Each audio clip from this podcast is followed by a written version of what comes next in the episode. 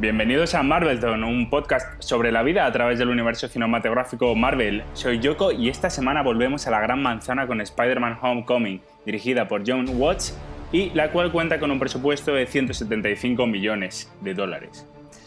Demos antes que nada la bienvenida a Coke, que desciende del muro para traernos el resumen. ¿Qué tal, Coke? Vamos con ese resumen. Tras lo ocurrido en Civil War, Peter Parker vuelve a su casa a compaginar su vida de adolescente con detener el crimen en la ciudad. Un día descubre una banda que comercia con armas modificadas con tecnología Chitauri e intenta seguirles, pero un hombre con un traje de buitre lo impide y casi lo mata. No muere ahogado gracias a Iron Man, que le salva en extremis. Peter y su mejor amigo Ned consiguen rastrear a un miembro de esa banda y le siguen hasta Washington, donde tienen esos mismos días el decaldón académico con su colegio. Una vez allí, Ned consigue activar todas las funciones del traje de Spider-Man y Peter evita que el buitre robe otro cargamento de armas, pero acaba encerrado en unos almacenes y no llega a tiempo para el campeonato escolar. Tras haber ganado, el equipo se va de turismo al monumento a Washington. La piedra Chitauri que llevaba Ned rompe el ascensor en lo alto del obelisco, y esta vez sí, Spider-Man llega a tiempo y les salva de la caída. De vuelta en Nueva York, Peter va hasta el ferry donde se va a producir la venta de las armas para detenerlos e impresionar a Tony Stark. Pero una vez allí, la cosa se desmadra y el barco acaba partido en dos y el buitre escapando. Tony salva la situación, pero le recrimina su actitud y le quita el traje para que no se meta en más líos. Peter vuelve a su vida de estudiante y un día, por casualidad, descubre que el buitre es el padre de Liz, su cita para el baile del colegio. Ambos se reconocen y el buitre, le ofrece la opción de olvidarlo todo, en agradecimiento por haber salvado a su hija. Pero Peter descubre que su plan es robar el avión de Tony Stark de camino a las nuevas instalaciones de los Vengadores y va a impedirlo. Tras una pelea sobre el mismo avión y ya en tierra tras haberse estrellado, el traje del buitre estalla y Peter le acaba salvando la vida sacándole de las llamas. Al final, Tony acaba valorando sus aptitudes y le ofrece ser miembro de los Vengadores, pero Peter lo rechaza para seguir con su vida en el barrio como lo que siempre ha sido, nuestro amigo y vecino Spider-Man. Muchas gracias, me ha hecho muchas gracias ese final. Tosi, empiezas hoy tú, que quiero escucharte. Empiezo yo, yo hoy. Sí, buenas noches. Eh, buenas noches. Buenas noches. Eh, antes de nada, eh, recordar la sección que se lleva haciendo los dos últimos episodios, que por cierto ya tiene nombre. he tardado dos episodios en, encontrar el nombre perfecto para, para la sección, que se va a llamar palabra de Loki. Eh, quiere decir, os lo, puedo explicar porque es, un juego que trata de engañar, de estar oculta y, también a los juego de palabras, eh, palabra de Loki quiere decir palabra de Dios, como si fuese eh, en una gran iglesia que estamos también aquí. Me gusta mucho, ¿eh? A mí también. Gracias. El juego Palabra de Loki hoy tiene su tercer capítulo. ¿Qué más? el titular es Esto sí que es empezar mal con el suegro. Eh, la que lía, macho, el suegro. La película me ha gustado. No, tenía ni puta idea que, que, había una película de Marvel del universo de Spider-Man como si fuese la prima de todas. Porque la que yo vi es la que, la que todo el mundo habrá visto. Bueno, todo el mundo habrá visto todas las de Spider-Man, pero yo era el único primado igual que no. Y yo me sé la primera de toda la vida de no sé ni el actor quién es. Tobey Maguire. Pues ese. Y pues esta me ha gustado, me ha gustado bastante. Eh, bastante eh, chistes y bastante cosas graciosas. Y me gusta la, historia, como la cuentan desde un principio, con, en plan con la tía más joven y, que no metan la muerte del tío, pues no sé, me parece diferente y no, no me lleva ninguna decepción por eso. Villaca, ¿qué tal? ¿Qué tal? Buenas noches a todos. Eh, mi titular es The Stark Boy Herman, porque empieza siendo el niño mimado de Stark, le da el traje y al principio está subidito de tono y luego ahí Tony le quita el, el traje y acaba convirtiéndose en Spider-Man porque se lo dice, si es el traje el que te hace el superhéroe, se lo dice Tony, entonces no eres nadie. No sé si se lo dice así, pero vamos, básicamente, que volvemos otra vez al debate de si es el traje o es el o es la persona. Pero aquí se ve claramente que es la persona. Eh, la película, la verdad que me ha gustado bastante. Me gusta mucho que vemos ahí eh, cómo se sitúa, eh, cómo te meten ahí de, al principio después de la primera de Vengadores, ¿no? que hay todo el lío ahí en Nueva York y demás, y luego ya avanza hasta hasta después de Civil War. Y, y entonces toda esa conexión además con el universo eh, anterior pues me ha gustado bastante. Muy bien. Rorro.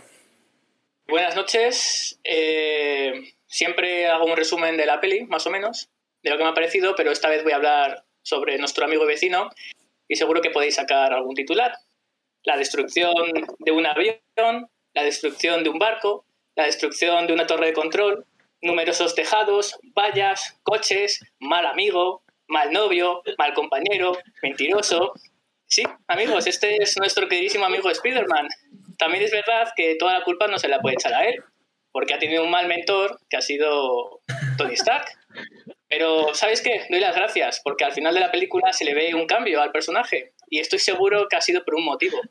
Que ha visto los vídeos del Capitán América y se ha, y, y se ha conseguido reinsertar bien en la sociedad. Así que, eh, otra vez, gracias Capi por, por hacer tu trabajo. Gracias a ese vídeo, ¿eh? En el castigo, en el instituto. Sí, esto. Es escandaloso, ¿eh? Todos- Mal novio, dice, mal novio, como si tuviera novia o algo. ¿Mal novio por qué? No sabe Dios, ¿sabes? La deja abandonada en el baile, a la pobre. Tío, no era su novia para nada. Era una, una chica del instituto que le gustaba y habían quedado para el baile. Eh, De hecho, creo que dice que son novios, ¿eh? No. Que no es solo eso. Ha sido un discurso para el recuerdo. la Sí. ¿A ti te hubiese gustado que hubiesen puesto esos, esos mensajes del Capitán América cuando tú eras pequeño? El Capitán América, sí, mucho. O sea, a mí hacer deporte y el vídeo del Capitán América incentivándome a hacer deporte, eh, yo creo que ahora mismo podría ser, pues igual, un- una atleta de, de Olimpiada. Seguramente. O sea, el fallo ha sido eso. Ha sido eso, el sistema que tenemos. Coke. Bueno, mi titular es eh, El universo Marvel cobra sentido con la llegada de Spider-Man. Eh, en primer lugar, diré que me ha parecido la mejor peli de, de todas las que llevamos hasta ahora. Eh, es la que más me ha gustado porque me parece muy divertida, muy bien balanceado los toques de humor de ese rollito de peli adolescente con, con lo que es una peli de Marvel de superhéroes que también me parece que mola mucho. Y, y con un guion bastante guay que tiene un, uno de los mejores malos que también he visto hasta ahora, con un fondo guay, un, sentido a su historia y con un par de giros de guion que, que también me, me han sorprendido muchísimo, que es primero el de el de que descubre que el padre de su cita para esta es, es el buitre y otro eh, al final cuando descubrimos que, que Zendaya es, es MJ, MJ, la novia mítica de Spider-Man y joder, mola que no que la Liz está, pues fuera como, bueno, eh, digamos un trayecto durante esta peli, pero que se, se ve que viene, viene MJ y que estaba ahí como en segundo plano. Y bueno, eh, volviendo a mi titular, que decía que cobraba sentido el, el universo Marvel, me gusta sobre todo porque todo lo que ha venido siendo la evolución de Tony Stark, que es parte central de toda la trama de, de Marvel, con esa bueno, esa caída propia a los infiernos, eh, empezar a, digamos, a apostar por el talento joven, pues, pues ahora se ve súper reflejado y con un, con un objetivo en, en Peter que de cierta forma le apadrina y, y eso, y le, trae, como decía Villaca, sus aprendizajes que ha tenido para, para llevarle por buen camino. Y me parece, pues, pues perfecto, y le da un sentido global a todo, y estoy muy satisfecho con esta peli. Guay. Yo, mi titular, de hecho, viene un poco con notación con una cosa que has dicho, que es la mejor peli hasta ahora de Marvel. Mi titular era eh, el Spider-Man más adolescente. Y lo que quiero Joder, que... igualito, ¿eh? No, no, joder, pero viene, O sea, viene aquí mi explicación. El tema es como que yo creo que lo que te gusta es tu afán por las películas de adolescentes e institutos. Esta película Totalmente. es completamente una película de instituto. O sea, de hecho, como que he echado de menos Nueva York. Típicas escenas de Spider-Man por Nueva York. No las tienes, tienes una historia de instituto. Pero bueno, pese a eso sí que es una... Pese a eso. O sea, pensé que era lo, lo que le daba el valor. A mí es lo que más me ha gustado, que sea Yo es que las he echado una de peli, menos, ¿eh? coming out, coming out age, o como se, se llame en inglés. Las he echado de menos. O sea, la escena de, de eso, de justiciero de barrio, a mí me gusta mucho. A mí las imágenes de Spider-Man por Nueva York es algo como que, que siempre me ha gustado. Lo que pasa es que estás viendo totalmente el inicio, o sea, es que no tiene ningún control, o sea, al principio le ves, pues eso, que se va cayendo, ¿no? Y demás. Entonces, no es el Spider-Man como ya hay Super Pro. En otras películas, en las primeras, no sabes que le pica y tal, pero luego a los dos días ya era el putísimo amo, ¿sabes? Sí, pero no sé, al menos una escena yendo entre las calles de Manhattan. Eso al final está bastante fuera. ¿Coke? Claro, a mí precisamente me mola lo que dice Villaca, que igual que en las otras, las otras sagas que ha habido de Spider-Man, al final le pica la araña y a los dos días ya está salvando el mundo y siendo el putísimo amo. Aquí lo que me gusta ver es que, eh, pese a tener de sus superpoderes, le vemos, digamos, pues ser un adolescente intentando ser un superhéroe, eh, saliendo a la calle y roban una bici, mm, se la quita el ladrón, pero luego no sabe qué hacer con ella, se pasa el día sin saber qué hacer, ayudando a una señora a encontrar una calle, luego va a salvar el banco y acaba eso hecho un pifostio, va al barco y también acaba hecho un percal. Joder, me mola ver el inicio ese de, un chaval que al final tiene 15 años, que la otra peli nos preguntábamos, aquí lo dicen, tiene 15, que por cierto está jovencísimo el puto Tom Holland. Y, a mí me gusta eso, ver, ya habrá tiempo para ver al Spider-Man no, no, guay por, por, los rascacielos, ¿sabes? A mí me gusta mucho ver esto, el, el inicio. Tom Holland es del 96, me, me, acabo de, me acabo de meter. Eso es un locurón. La peli es decir, tiene 20 años, tiene 20 años, ¿no? En la peli. Sí, ¿no? Por ahí, supongo. Pero, pero hace de 15. Sí. Bueno. Ah, pues como todas las series de instituto que te has tragado cuando eras pequeño, pues ¿sabes? tío, había, o incluso Los Serrano, que estaba en. Sí, tío, Fran Perea. Fran Perea que tenía 47 años, ¿sabes? Fran Perea ya igual había cotizado 7 años en la seguridad social y iba a segundo bachillerato. como me pasó a mí, más o menos. Bueno, te sin cotizar. Sin, cotizar. Eh, que, lo que, me, lo que me ha llamado la atención de esta peli es que Marvel da por hecho ya que quien la vea, todo el mundo se sabe el inicio de Spider-Man, de por qué es Spider-Man, porque eh, en todos los superhéroes que hemos visto te, explican, bueno, en Hulk igual no, pero te, explican cómo desde cero, desde que es persona normal, desde que es un Mindungi como el Capitán América, hasta hacerse eh, lo que es el superhéroe. Y aquí como que lo comentan un poco solo con, el, con su amigo de te picó o qué te hizo, mm. pero que no te lo enseñan ni nada de eso. Ya. Y no sé, me dice, puto amo Marvel, que ya da por hecho que, todo Dios se sabe cómo es la historia de Peter Parker. A mí me ha gustado eso, ¿eh? Sí, a mí también. Sí, la verdad es que sí. A mí me ha gustado y también me gusta, o sea, el crecimiento de que se vea que es un rookie me encanta. O sea, eso me, me flipa. Me gustó en este, me gustó en Civil War. Pero, pero aún así, joder, no sé, le echo de menos por las calles. Es que la peli también es otra cosa que tiene imágenes muy guays. O sea, hay una imagen que aparece tomándose el sándwich al atardecer, después de hacer como las misioncillas estas, que me pareció brutal. Me pareció una fotografía que se me quedó muy, muy marcada. Hay una portada, de hecho, de cómic, que creo que es algo así, o una imagen de cómic que es similar. Yo de lo que dices, eh, perdona que te interrumpa, también, sí que me llamó la atención también como la fotografía de esta peli. También está la escena esta en la que está encerrado en el, en el almacén este, con la chaqueta amarilla. O sea, como que visualmente mm. me parece como algo muy ajeno a lo que es las otras de Spider-Man, ¿sabes? Como esta es como muy luminosa, que yo creo que es un poco eso, el rollo adolescente. Claro, eso es, yo creo. Y a, mí me, gusta, es que me gusta mucho todo en esta peli, la verdad, también la fotografía. A, mí me ha gustado mucho, eh, o sea, eso, eh, por ejemplo, el inicio es con el vídeo ahí, no el inicio al principio que ves eh, lo de las armas y tal, sino el inicio con el vídeo que pone a Filmba y Peter Parker, ¿no? Y, es el vídeo de cómo va y de cómo lucha. Y de un momento a un momento, y sale, ¿no? Y se le ve que está, y le quita el escudo a, Capitán América. Y vuelve y dice, ¡guau! Esto es una locura, le acabo de quitar el escudo a Capitán América, no sé qué, esto es la hostia, no sé cuánto. Bueno, es que está, o sea, empieza arribísima la película. Es brutal, esa escena es brutal. Me, bueno, ha gustado, me ha gustado mucho. Y luego me gusta también eh, eso, cuando está poniendo el, profesor de educación física el vídeo del Capitán América y dice, tal, os tengo que poner, chicos, eh, perdonadme, os tengo que poner el, el vídeo de Capitán América. Sé que ahora es un criminal de guerra o algo así, ah, pero, me, obligan a ponerlo, ¿sabes? En cuanto a eso, también hay un, un, guiñito ahí cuando están en clase que están estudiando los acuerdos de Sokovia. Mm. Sí, es verdad. Sí, efectivamente.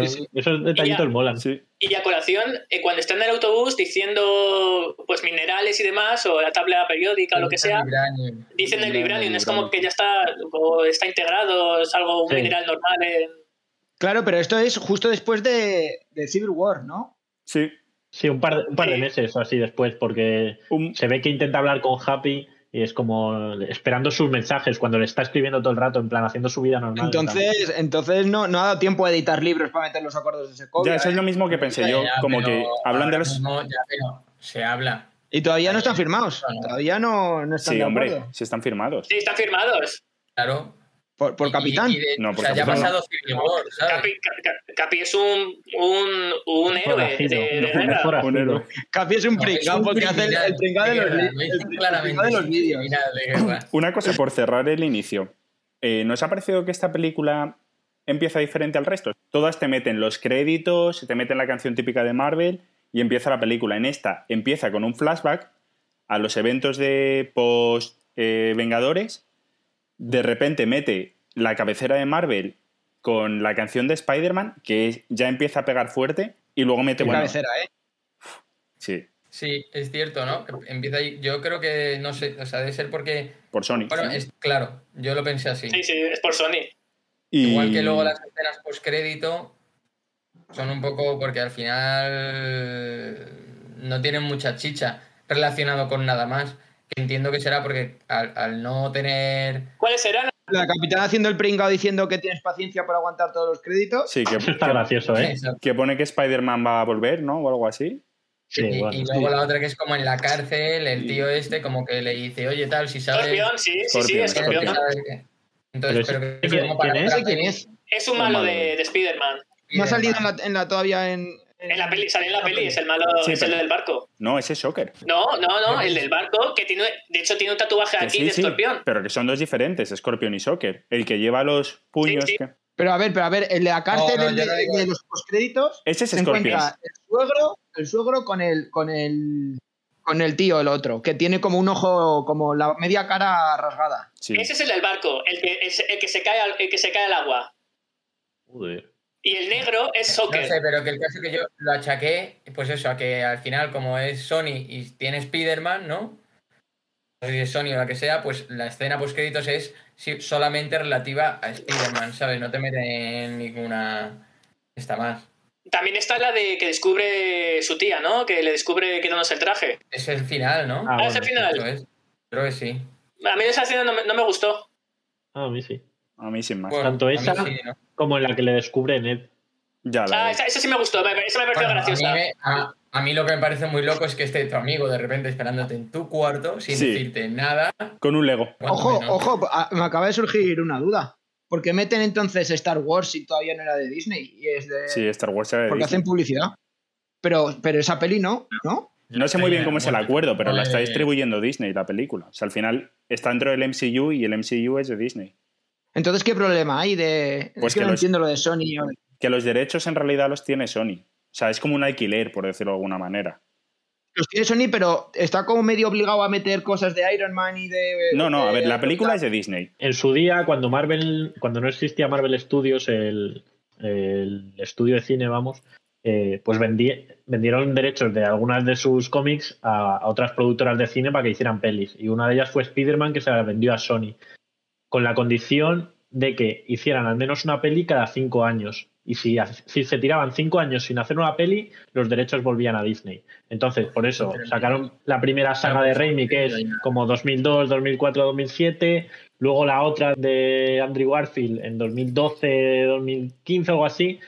Bueno, total, que todavía los derechos pertenecen a Sony. Entonces, con todo esto del universo Marvel, que vieron que se hizo muy tocho, pues querían traer a Spider-Man, que al final es como de sus, de sus héroes estrellas, ¿sabes? De los cómics. ¿Cuáles más están vendidos? Antes tenía los, lo- la Fox tenía los de X-Men, pero ya los han comprado. Por eso no habían salido hasta ahora los X-Men, pero saldrán. Ahora ya es de Marvel, entonces tarde o temprano aparecerán. Bueno, el caso que eh, pues cogió Disney y les dijo, oye, queremos meter a Spider-Man aquí. Las pelis, eh, pues os llevaréis, no sé el acuerdo en concreto, se llevarán X porcentaje de la taquilla y demás, y los derechos de distribución, por eso no están en Disney Plus, a cambio de que nos permitáis hacer eso, meterlo en nuestro universo y tal. Entonces firmaron por una trilogía, que es la que, que han salido, y ahora se habla, creo, no sé si ya han firmado por hacer otra o algo así. Pero bueno, ha habido momentos en que se ha tambaleado el acuerdo entre Disney y tal, de, de que dicen, pues me lo llevo y no seguís con Spider-Man, bueno, cosas de dinero. Pero en resumen, que el personaje, los derechos para hacer pelis los tiene Sony. Y Disney o Marvel tienen que pedir permiso a Sony para, para sacarle y para hacer pelis. Entonces lo hacen como co- colaborando. No sé si te has enterado. Sí, yo sí. Que se lo Sí, sí. alquila. Vale. Sí, Sí, sí. entonces, a- acorde de esto, eh, yo, eh, mi inicio con el universo Marvel fue por esta peli, que, que mi compañero de curro Iván, que bueno, que nos escucha, así que le saludo desde aquí, Un saludo, en su Iván. día cuando salió, cuando salió Spider-Man, él estaba muy flipado con el universo y tal, y me contó un poco la historia, y entonces la llegada de Spider-Man al universo Marvel, aparte de ser el nombre de un cómic, el Homecoming, es como ese título simbólico de la vuelta a casa de, de Spider-Man, vuelta a Marvel del universo. Y me pareció algo como muy guay y como que ahí pillé como la magnitud de- del universo, ¿no? Del proyecto, como es algo tocho y está Spider-Man dentro, quiero verlo. Y, y hasta aquí he llegado. Joder. De Pues-. Intensa historia. Por La cierto, sí. por cerrar el bloque del, del vídeo del principio, ¿no lo veis como un guiño a- al Peter fotógrafo? O sea, Peter Parker siempre ha sido fotógrafo. y Yo lo vi un poco como. Es un poco un guiño. No lo había pensado, pero totalmente sí. Otra cosa que quería. entonces aquí, aquí, aquí no va a ser fotógrafo, ¿no? Aquí- Será Tiene, tiene blogger. 15 años. Espé- Espérate que sea mayor todavía para que trabaje. Claro. De algo. Bueno, pero En el Daily Bugle. Tío, lo publicará en que- YouTube o será Twitchero. por lo, por lo que se ha visto, por lo que se ha visto, por lo que se ha visto en la peli, eh, es el puto amo en el Decathlon ese. eh, la foto todavía no ha dicho que le gusta, la fotografía. Pero siempre lo ha sido. Hace un vídeo. En las Claro. antiguas también era como el puto amo en, en ciencias. Una cámara de fotos es un elemento del pasado ya. Ya, macho. Que una cosa que quería comentar, de abolición del debate de Guardianes de la Galaxia, es eh, la diversidad que hay en el instituto. Y hay mucha diversidad. O sea, hay que si un negro, que si un asiático, que si un blanco, que si un rico, que si un pobre, que si uno con el pelo largo, que si uno con un copete, que si uno con... no sé, hay de todo. Y quería, quería dejar clara mi posición porque estoy replanteándomelo mucho y respecto al último debate coincido contigo, Coke, que en nuestro grupo eh, somos todos muy iguales. Lo que hay es mucha diversidad de gusto. Eso es el punto que quería comentar. Y, y resaltar el niño que va vestido de militar a clase. Eh, yo también flipé y quería comentarlo. No sé si me perdí algo o qué cojones es eso. Ver tú, yo no me, yo no me he coscado. Sí, sí, el dinero de él. Ah, Como Gus, el de la banda del patio. Ya. Sí, iba en militar. Ese es el, ese es el que luego, eh, dentro de tres años, pega el tiroteo. Ese sí que es el del tiroteo. Bueno, y de lo que comentabas, Yoko, Me enteré, por la verdad. no, no dejarlo sin comentar, eh, también otra de las razones por las que me ha gustado esta peli es que se respira ya como un aire más moderno, lo que tú dices, hay como más diversidad, la chica Mm. que le gusta a Peter eh, es latina, la que le da el consejo cuando va a la- a- a- al baile este a recogerla es la tía, como consejos ya no tanto de ligar casposos, sino le dice, oye, eh, dile que está guapa, pero no seas baboso. O sea, como que veo ya un tono, mm, Sí. no sé, un poco más actual. Oye, y el-. Pues se De el hecho, 2017 ya. Cuando están, cuando están en el monumento, que le dice, yo no festejo, yo no Mm. conmemoro monumentos hechos por esclavos. Bueno, MJ, que es sí que en está muy general- concienciado Disney con, con todas esas cosas y demás y está, está bien. MJ en general es muy reivindicativa, eso mola mucho. Pero voy a recuperar la, la duda que te he traído al principio en tu exposición, Coke. Yo no sé si es Mary Jane, porque se llama Michelle. Es verdad que las iniciales son MJ, pero Pero yo creo que juegan con eso, ¿no? Claro, a ver, yo creo que es la versión moderna. Juega. Eh, Va a hacer ese papel, Sí, yo entiendo, de MJ. Eh, vale que le han cambiado el nombre. a ver, entiendo que sí, pero no sé. No lo sé. Ahí dejo la duda. Eh, del amigo, ¿qué opináis de Ned Increíble. con el sombrero? El puto amo. A mí me, Ya, a mí me ha quedado muy bien. El tío en la silla. Sí. Nada, a mí me ha encantado. Vamos, es que me parece graciosísimo. Eh, Que a mí me cayó mal por, por una cosa que ahora termina tú y te... puto. Rodrigo, vale. No le gusta Capitán América. También me, me trae un poco a esto de que es una peli moderna, eh, porque tienen como una amistad guay entre ellos y, y no basada. Volvemos a temas anteriores de masculinidad, nuevas masculinidades y tal, que me parece que sí son un poco más, ¿no? Que eh, son chavales que no se avergüenzan de, de jugar con Legos, de que les mole la ciencia, de ser como un poco geeks, de nerds de ordenador. no sé, me parece como un rollo eh, muy guay. Y Ned en concreto me parece muy gracioso. Y el puto amo, espero que le fichen también cuando, cuando Spider-Man sea un vengador, que él vaya también allá a las instalaciones a, el a ser el tío en la silla. Ah, y, pero ojo el tío, cómo dispara eh, la telaraña, ¿eh?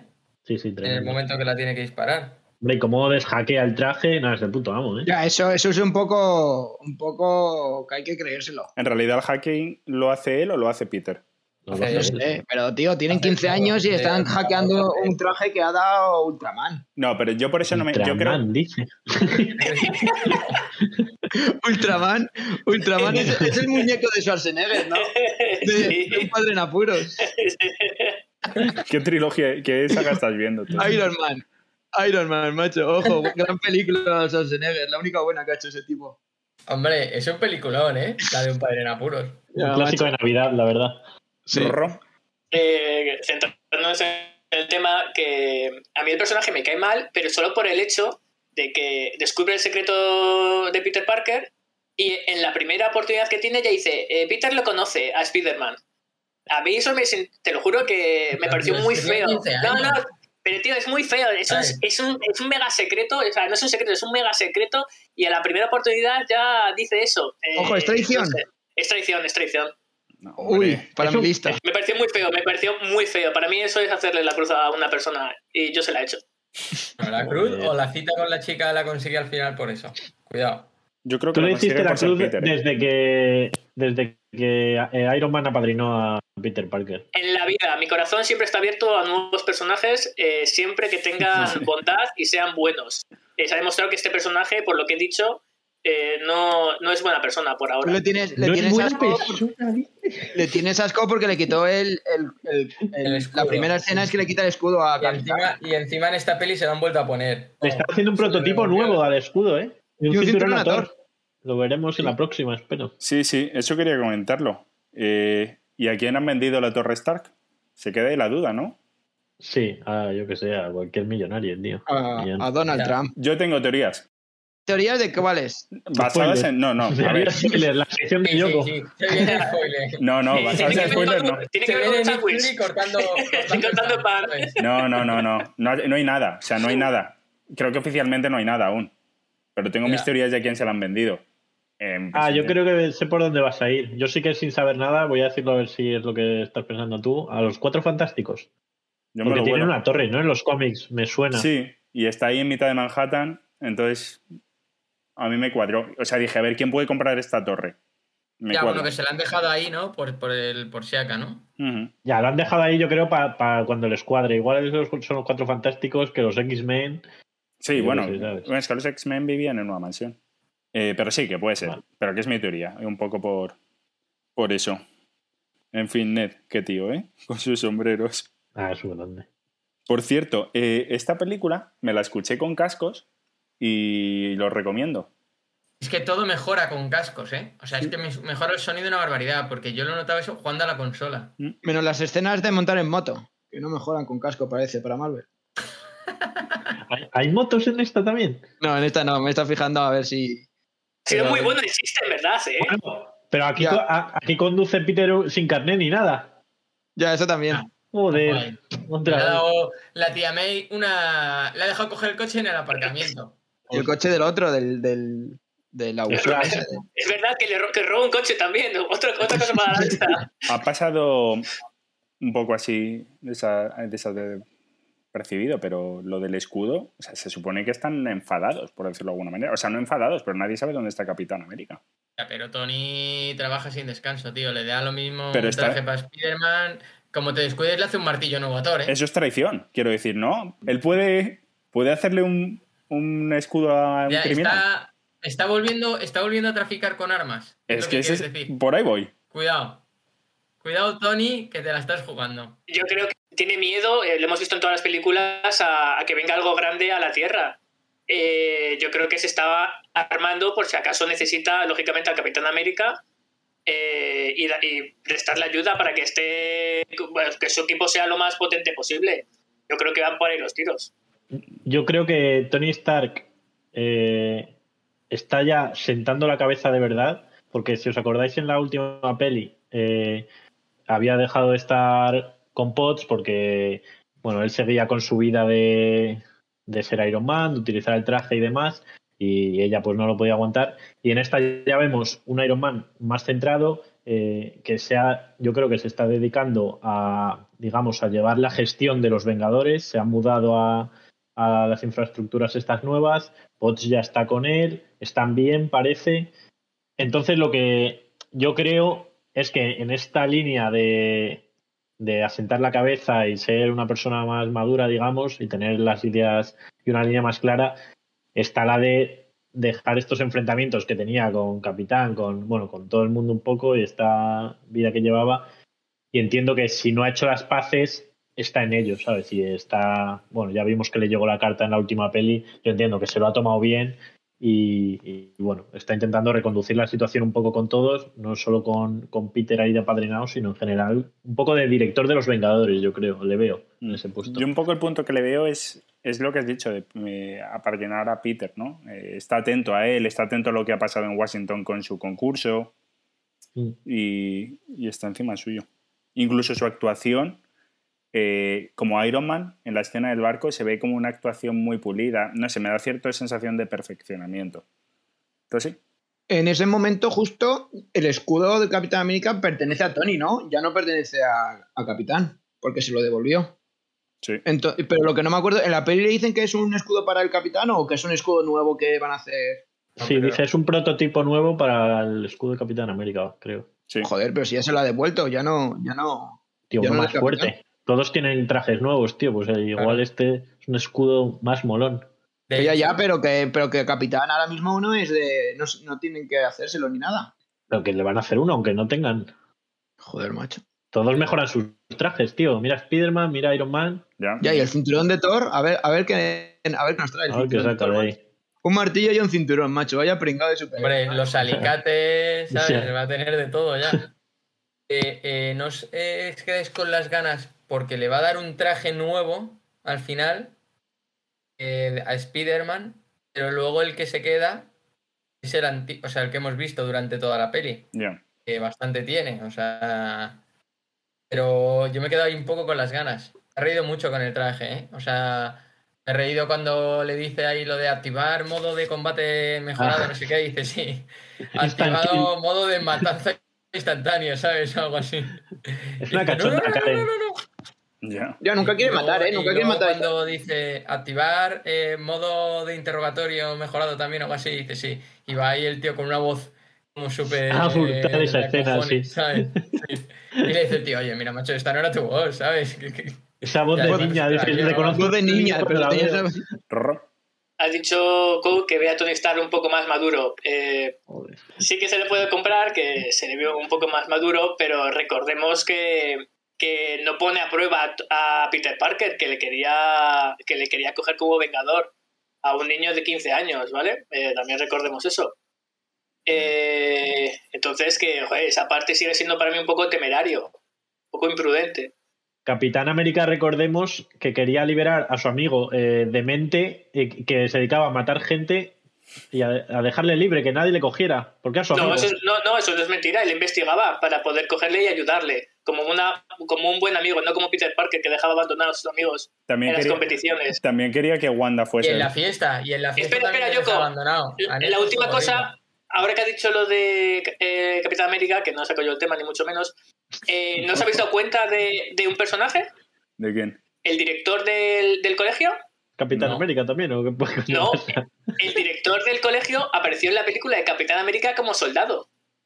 Ah, es verdad que es una imagen de soldado. O sea, yo esa la vi en cuando está en el despacho, la vi, pero Mira, no- mira, no sé macho, qué. ¿y quieres que me fije en esas cosas? ¿Quién es el director? ¿Uno que es asiático? Sí. Ese, ese es, ese es, ese es, eh, no me acuerdo. Naka, no, no voy a decir un nombre japonés así inventado Sí. porque aparece, aparece, ap- aparece como soldado en, en, En los en años Capitán 70. América. Sí, o sea, no- es- será una, un guiño que han hecho, o no un guiño, sino pues bueno, que han hecho el personaje que querría salir de esta película y ya está. ¿En qué Capitán América? Pues no me gusta eso. En- no, no, aparece durante la Segunda Guerra Mundial. Ojo, también No se congeló. ¿O viajero en el tiempo? Viaje en el tiempo, me gusta. Será un descendiente. Será el ¿Y hijo. ¿Cómo te has dado cuenta de eso, tío? Porque, joder, es que el ¿Se ha japonés que visto la peli de Capitán América? Ya, 700.000 sí, veces. y es uno de los de los eh, secundarios protagonistas de la película. Tengo una duda, tengo una duda. Spider-Man, si ya están firmados los acuerdos de Sokovia, Spider-Man, ¿por qué no le meten en la cárcel? Porque es un justiciero, no es un vengador. Sí, pero ha ido, ha ido al No. crucero, ha ido al crucero porque él- ha querido. Ya, eso es una aliada. A Spider-Man a Spider-Man siempre le ha perseguido la policía. Bueno, ah, vida. eso es otra, eso es otra. ¿Por qué cojones la policía no le deja entrar en, en el edificio ese, en la torre, y le quieren disparar? Porque, por, exactamente por los acuerdos de Sokovia. Entonces, sí, la policía ve de repente, llega ahí y ve a un tío con un traje trepando, intentando romper una ventana y demás, pues tampoco va a saber qué va a hacer. eh. Pero Spider-Man ya, es conocido, Spider-Man ya es conocido por Civil War. Pero lleva tres meses, o sea, es muy poco conocido. No, por Civil War No, no. Y además, Correcto, Civil War es, anónimo, peli. es, es anónimo porque Sí. pasa ahí en el aeropuerto, de eso, en el aeropuerto de eso no se entera nadie. Eso no lo lo ve conocen en. Nueva. York y tal. Claro. O sea, te has quejado porque ¿por qué no le detienen? Y, por- y ahora te quejas de por qué va la policía por él. ¿Y por qué no le detienen después de lo del crucero? Porque no saben quién es. Porque huye, además- tío. Que, que ojo que además, ahora que estoy pensándolo, es Tony, es Tony Stark el que le. El que lo sabe. Tony Stark lo sabe. Entonces le decide, hay unos acuerdos que te los has pasado por el forro a la cárcel. Tío, porque Bueno, le protege, le, cubre, es echa un niño. la bron- le echa la bronca grande. Pero Le ¿cómo le va a cubrir? tío. Le- ¿Cómo le va a cubrir, cómo le va a cubrir si es el, el principal referente de los que- de firmar los acuerdos? Ya, Pero es un es niño. un, es un niño mimado, tío. Y le, ¿Es el le- elegido o qué? y ¿Es el le elegido? lee la No. cartilla, le lee la cartilla y le dice si se hubiera muerto alguien, ahí la responsabilidad sería tuya. Y si hubieras muerto tú, la responsabilidad sería Eh, mía. Y es una carga. Justo no- en este momento, justo de- en este momento me uno a Rodrigo con los acuerdos de la hipocresía. A ver, esto- no, es que tiene una explicación esto. He dicho antes que el mentor de Spider-Man es Tony Stark. Hemos visto que Spider-Man es un mentiroso, es un mal amigo. Eh, entonces, todas esas cosas las tiene Tony Stark. Eh, entonces, pues, ha dejado, ha de- ha- es un hipócrita. Ha dejado, hace lo que quiere, hace lo que quiere. Es, es un, es un corrupto, se puede decir, que Tony Stark es un corrupto. Pero ¿de verdad piensas Sí, esto de. Spider-Man? No, es que no me lo puedo creer. El tío me cae bien, pero todo lo que he dicho es verdad. Son datos que aparecen en la película. No, no, yo no estoy de acuerdo. Para nada. que, que no, que, no, que no ha roto un avión. Ha roto un avión que estaban robando. Bueno, pero casi lo, hay estrella, errores, casi, errores, ¿eh? casi lo estrella contra en, en mitad de una ciudad, ¿eh? Y para, para no estrellarlo, eh, parte por la mitad una torre aérea. Por su culpa, eh, parte por la mitad un, un barco. No es, Perdón, lo mismo perdón. llegar a casa, no es lo mismo llegar a casa borracho que eso, pues, un chaval, tal, que partir un ferry por la mitad, ¿eh? Ojo, ¿eh? Cuidado ahí a... Y el, el Capitán América cuando acaba con Shield que tira tres helicarriers sobre Washington. Tiene su explicación y te, te lo doy. Mira, vete a la mierda. Sí, sí, todo en las películas de Marvel, como siempre vengo diciendo, tiene una explicación correcta. Eh, cuando destruye esos helicópteros es dentro de las instalaciones de Hydra. Por lo tanto, no corría peligro ningún inocente. ¿Cómo que no? Eh, yo me pregunto eh, cuánto lo- dinero del contribuyente eh, eh, tendrán que pagar para pagar todos los destrozos que ha hecho Spider-Man en esta película, porque son cuantiosos. Pero si lo revienta, si revienta tres helicarriers sobre Washington. Sí, sí, caen en el edificio de, de, de S.H.I.E.L.D. que estaba manejado por Hydra. De hecho, ha hecho un bien. Otra vez, gracias, Capitán América. Por favor. Y cuando se carga Sokovia, hizo un bien también. Eso, recordemos que fue Iron Man. Solo, él solo. Eh, recordemos, claro, es que, eh, por cierto, que este malo también es culpa de, de- de- indirectamente de, de Tony Stark. Ultron eh, fue creado también por Tony Stark. Entonces, sí. se puede, igual Tony Stark es el gran villano de Marvel. Porque Bueno. al principio de la peli, perdóname Enrique, cuando, cuando el principio del todo llega la mujer esta y les dice, oye, tal, paralizado esto, queda no sé qué. Eh, Dice el tío, tal, no solo como que ha- hacen todos los destrozos, sino que encima se queda el contrato de la gestión de los residuos y demás. Tony, ojo, Sí, eso cuidado. es verdad. Eso es verdad. A ver si este Tony va a tener cosas de otro Tony, como el de los Soprano, Sí. ¿sabes? Con la gestión de, de los residuos. Cuidadito. Bueno, yo por cerrar esto diré que, que para mí Tony, pues como he dicho, está en el buen camino y está- se ve un tío sensato. Y precisamente lo que hace, o sea, a Spider-Man le dice y le deja a Happy para que le tutoree de cierta forma, eh, no te metas en líos, salva a la gente de sus pequeños problemas ahí eh, a nivel pequeño, cuando el tema se vaya un poco de madre, ya nos encargamos nosotros o el gobierno, quien sea, no te metas ahí. Y en cuanto Spider-Man se sale de eso, le quita el traje. Mm. Le dice, no estás preparado para esto. Coño, vale, sí, le podría llevar a la cárcel, pero al final tiene esta cosa paternal con él que le quiere cuidar y le quiere proteger. Y luego, eh, ya cerrando con lo que ha dicho eh, Rodrigo, le has llamado mentiroso a, a Spider-Man, que desde la... Bueno, en fin, muchas cosas.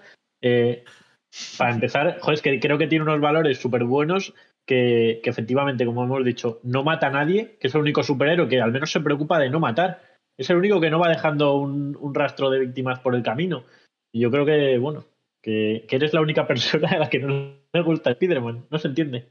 Mi, perdón, mi discurso estaba equivocado. Spider-Man me cae muy bien. Eh, solo resalto eh, las cosas que hace mal. Y mucho menos tengo nada contra, personal contra él, ¿vale?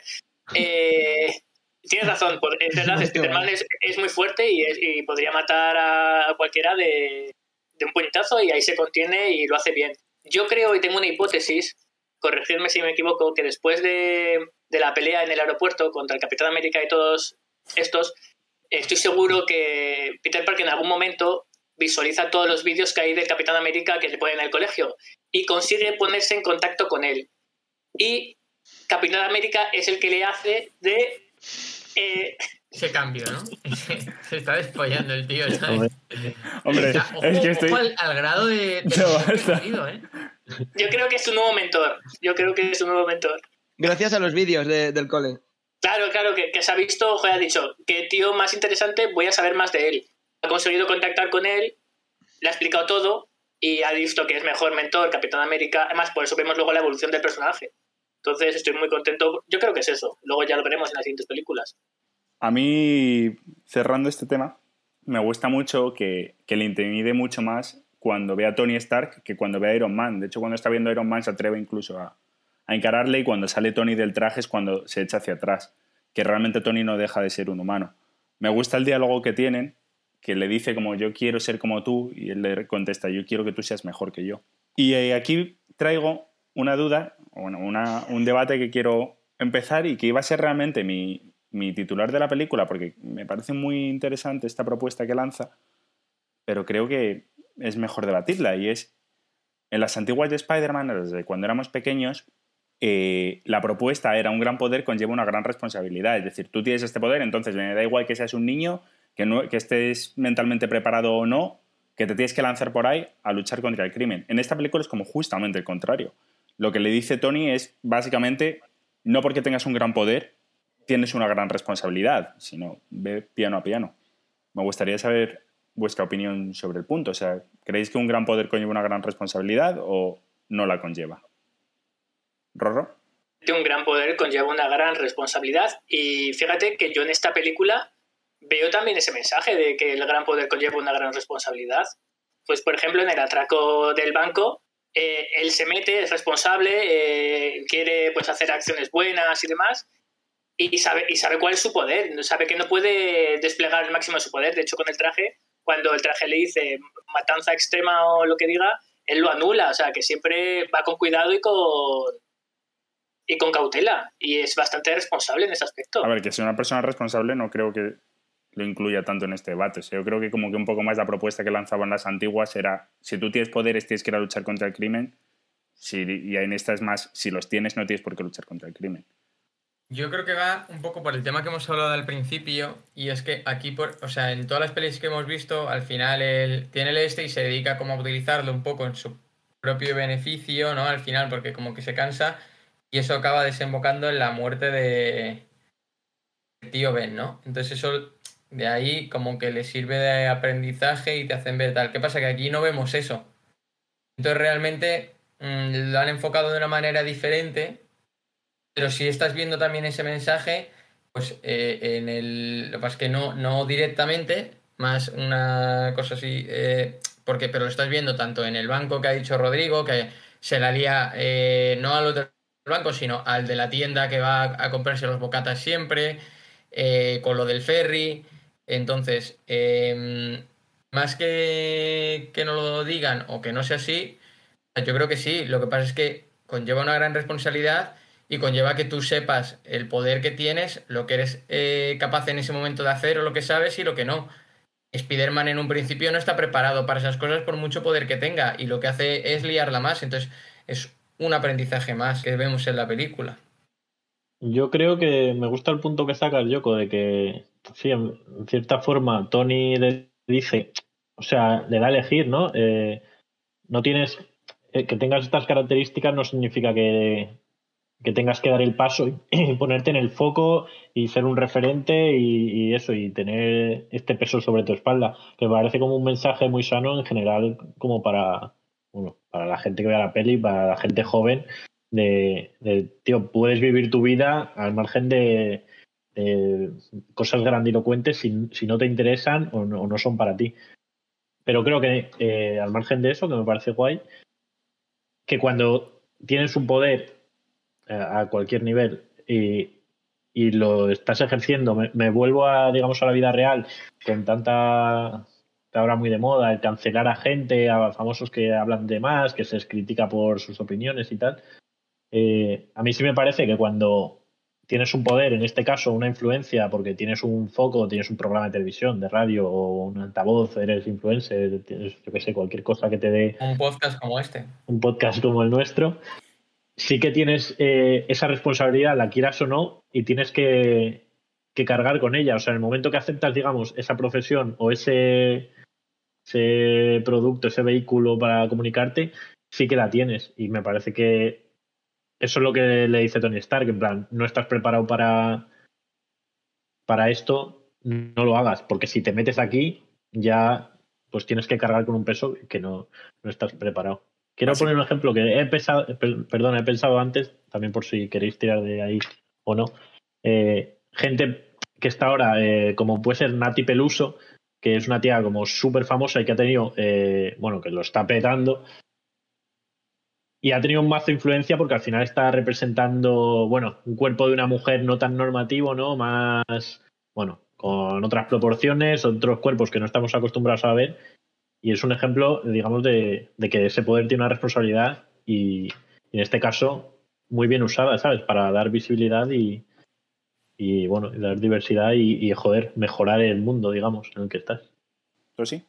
Eh, bueno, yo era centrado más en la película, pero que a mí lo que a mí sí que me parece que el personaje Spider-Man eh, sabe que tiene responsabilidad y uy, que tiene un gran poder y yo sí que le veo responsable en cuanto a que, por ejemplo, el de Caldón eh, lo deja de lado para, para hacerlo, eh, para ir a buscarlo de las armas. A la fiesta igual, antepone el peligro que está sufriendo la ciudad a, su, a su placer, digamos, a su a pasárselo bien en la fiesta o en, o en el de Caldón o...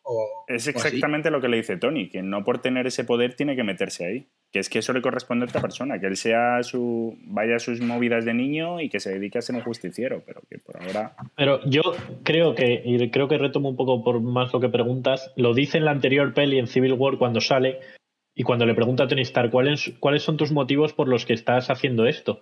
Y, y le dice, porque si, si algo está pasando malo en mi ciudad o donde sea, alguien está haciendo el mal y yo sé que puedo evitarlo, es culpa mía. Directa o indirectamente, es culpa mía. Entonces yo creo que al final siempre hay este punto, yo creo que es imposible separarlo del todo. En plan, nadie te juzgará si no, no intervienes, porque no te pueden pedir eso. Pero yo creo que de alguna forma todos, si tenemos la posibilidad de hacer algo para mejorar la sociedad o, o ayudar a alguien, yo creo que estás un poco en la obligación irremediablemente, ¿sabes? ¿Vosotros creéis que los futbolistas, por ejemplo, tienen un deber con los niños o los tenistas o los deportistas top? Sí, claro. Sí, tienes una influencia sobre gran parte de la población o de, incluso del mundo, como puede ser Messi o Cristiano Ronaldo. Lógicamente tienes que cuidar con lo que dices, tienes que cuidar la imagen y tienes que cuidar todo. No puedes, no puedes, eh, no sé, salir borracho en en una fiesta o en una fotografía. Tienes esa responsabilidad de decir, oye, esto no está bien. En el caso concreto de los futbolistas, al final son chavales, tienen yo que sé, 18 años y están ganando una millonada. Es que eh, habría que verse ahí también. O sea, en el caso de los que, porque te quiero decir, es que son chavales. Son chavales, o sea, mira a Peter Parker, que ha partido un ferry por la mitad y ha hecho una liada de la hostia. ¿Por qué? Porque es un chaval. Al final, de repente una capacidad de hacer cosas de cojones. Pues el tío que tiene 18 años y de repente está jugando en el Barça y cobrando 5 millones de euros al año, pues joder, pues se le puede ir un día también. No quiero decir que esté bien, o sea, al final es eso, tú tienes un, es lo que ha dicho Couk antes, ¿no? O sea, eh, tú tienes un, un, una capacidad de influenciar y demás que tienes que ser consecuente con ella. Pero... Que tú, es claro, que tú siendo famoso sabes el foco que tienes. Una cosa es tu vida privada y lo que hagas eh, de puertas para adentro y otra cosa es una vez que sales y sabes que tienes un foco todo el rato pendiente de ti. Ahí tienes que ser consecuente con lo que haces. Sí, pero es que a esa gente le siguen por ahí, ¿sabes?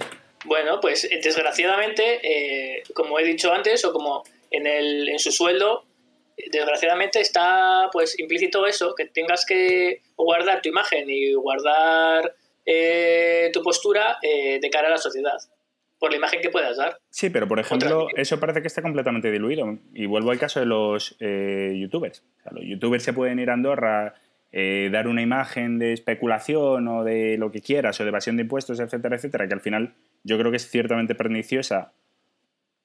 Pueden hacer lo que quieran y siguen cobrando. El sistema no les, no les penaliza. Y perdón, o sea, simplemente puntualizar esto respecto a lo de Rorro y Coke que me he colado.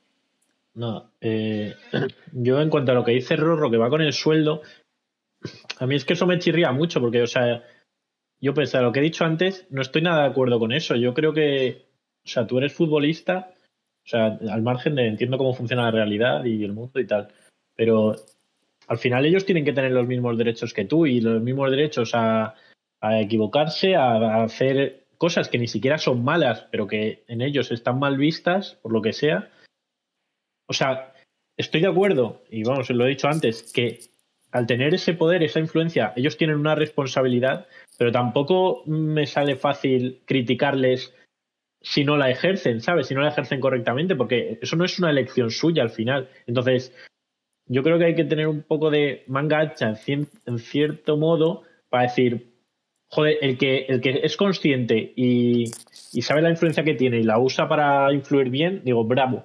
Pero coño, el que, el que elige, yo no va a hacer el mal, pero coño, hacer su vida, pues tío, me sale, no me sale el criminalizarlo o demonizarlo, porque, porque para mí es que no va en el contrato. Tú no firmas por el Real Madrid y dices no saldré de fiesta, no sé, ¿sabes? Perdón, tienes que ser consecuente con lo que publicas. No te estoy diciendo que en su vida normal el tío pues le piden con una fotografía saliendo por hecho en una discoteca. No, pero si tú publicas en tu, en tu red social una fotografía eh, con 20 tías enseñando el culo y decir, mira las que me follo, pues eso sí me parece que pues por tu, sí, por, de acuerdo. Claro, por, eso que hay, claro, hay cosas, y, pero hay una gente que defiende esa foto, que diga es libertad de expresión y mm. tal. Sí, pero eh, tienes que tener en cuenta, claro que es libertad de expresión y yo puedo hacer lo que quiera, pero tienes que tener en cuenta que tu foco, igual eso lo está viendo un niño de 7 años que lo está normalizando. Son cosas que no se pueden normalizar. Entonces hay que tener, por eso te digo que va con el sueldo, hay cosas y cosas. Lógicamente habría que entrar en, para mí en temas eh, ya muy individuales y personalizados, pero hay que ser consecuente con lo que se hace. Es como Estoy de acuerdo, pero eso también te lo criticaría si lo haces tú, aunque no tengas seguidores, ¿sabes? O sea, al final hay, comportamientos que normalizarlos está mal, pero no me sale el, el señalar más al que es más famoso que es verdad que tiene más influencia y, a, ver, y lo hago, ¿eh? Y me quejo mucho de que, coño, si tienes esta influencia, no deberías, lo hemos hablado mucho, de hacer publicidad con casas de apuestas o no sé qué pero porque creo que son comportamientos malos intrínsecos y encima si los haces siendo famoso pues se multiplican. Pero o sea, me cuesta como, aunque sé que tiene más magnitud, me cuesta como demonizarle más que si lo hace un ciudadano normal, aunque es verdad que tiene más importancia. E, eso es difícil. Hombre, al final, al final tiene esa relevancia gracias al público, quiero decir, como que le debes al medio algo, tienes que tener un acuerdo con el medio. Es que eso es un poco también volvemos al tema de la censura, ¿no? También, de cierta manera hay una censura. Estás como obligando a la gente a seguir unos cánones de comportamiento, que no sé si es adecuado o no. A, Jordan, por ejemplo, se le recriminó mucho, por ejemplo, que no apoyase eh, ciertas luchas a favor de la gente negra. Y el final es, ¿Es trabajo de Jordan? Pues en realidad como persona negra con muchísima influencia, yo creo que sí. Pero claro, él no tiene por qué hacerlo como persona. O sea, a lo mejor... Yo fíjate que yo eso puede ser o no criticable, o sea, sería más criticable, no lo sé, ¿eh? esto yo la vida de Michael Jordan no la conozco, pero no sé si Jordan habrá tenido algún tipo, que igual sí, supongo que de discriminación a lo largo de su vida por, por ser, por ser negro. Sí, yo te digo yo que sí. Eh, entonces, si tú has sufrido eso y haber pasado por eso, no ayudar a esas personas una vez que tu estado eh, social, económico te lo permite, pues sí me parece criticable. Y de hecho, me parece hasta hipócrita no hacerlo. Claramente, eh, Michael Jordan, para mí sí tiene esa responsabilidad y, lo puedo criticar, pero a lo que voy es que me sale más eh, felicitar al que sí lo hace, como he dicho antes, Nati Peluso, que, que al que no, porque aunque entiendo que, que joder, eh, si llegas ahí, sí se debe exigir en cierta forma, y yo insisto en que lo critico mucho. Pero también hay que tener en cuenta muchas cosas, que al final muchos de estos casos son gente que yo ahora lo decimos nosotros con 30 años, pero cuando tienes 15 años y ¿qué decíamos nosotros con 15 años? ¿sabes? O sea que poner el listón como no solo en gente joven, sino en gente joven que ha, vivido una vida como de otro mundo, ¿sabes? Y aún así creo que hay que exigirlo, porque coño, si no se lo dices, ¿qué, van a seguir igual? Con Enrique creo que se le puede decir pero también estoy en lo que dice que creo que es mejor el, refuerzo positivo de, de, quien lo hace y de ponerlo más de ejemplo que en la crítica destructiva al que no lo hace. Sí, estoy de acuerdo, eso completamente. Pero, o sea, estoy, es que es lo que has dicho, ¿no? Una persona con 15 años o con 18 o con 20, joder, yo me arrepiento mucho de todo lo que he hecho en mi vida desde los 15 hasta los 26, con eso digo todo. O sea, aún me pesa. Y lo, y lo pues, tienes que estar pagando una cantidad de terapia tú tremenda, ¿sabes? Sí, de hecho es así. Yo, yo creo que el contexto no es el mismo. Bueno, tampoco te... puedes, tampoco te puede, no sé. No, no, claro que no, claro que no. Pero el tema es que al final cometes errores en tu vida y. Sí. Y no sé si a quien habría que exigírselo al final es al sistema, no tanto, no tanto censurar y, invisibilizar al que, al que no lo hace, como reforzar que se hagan esas cosas positivas, ¿no? No lo sé muy bien por dónde va.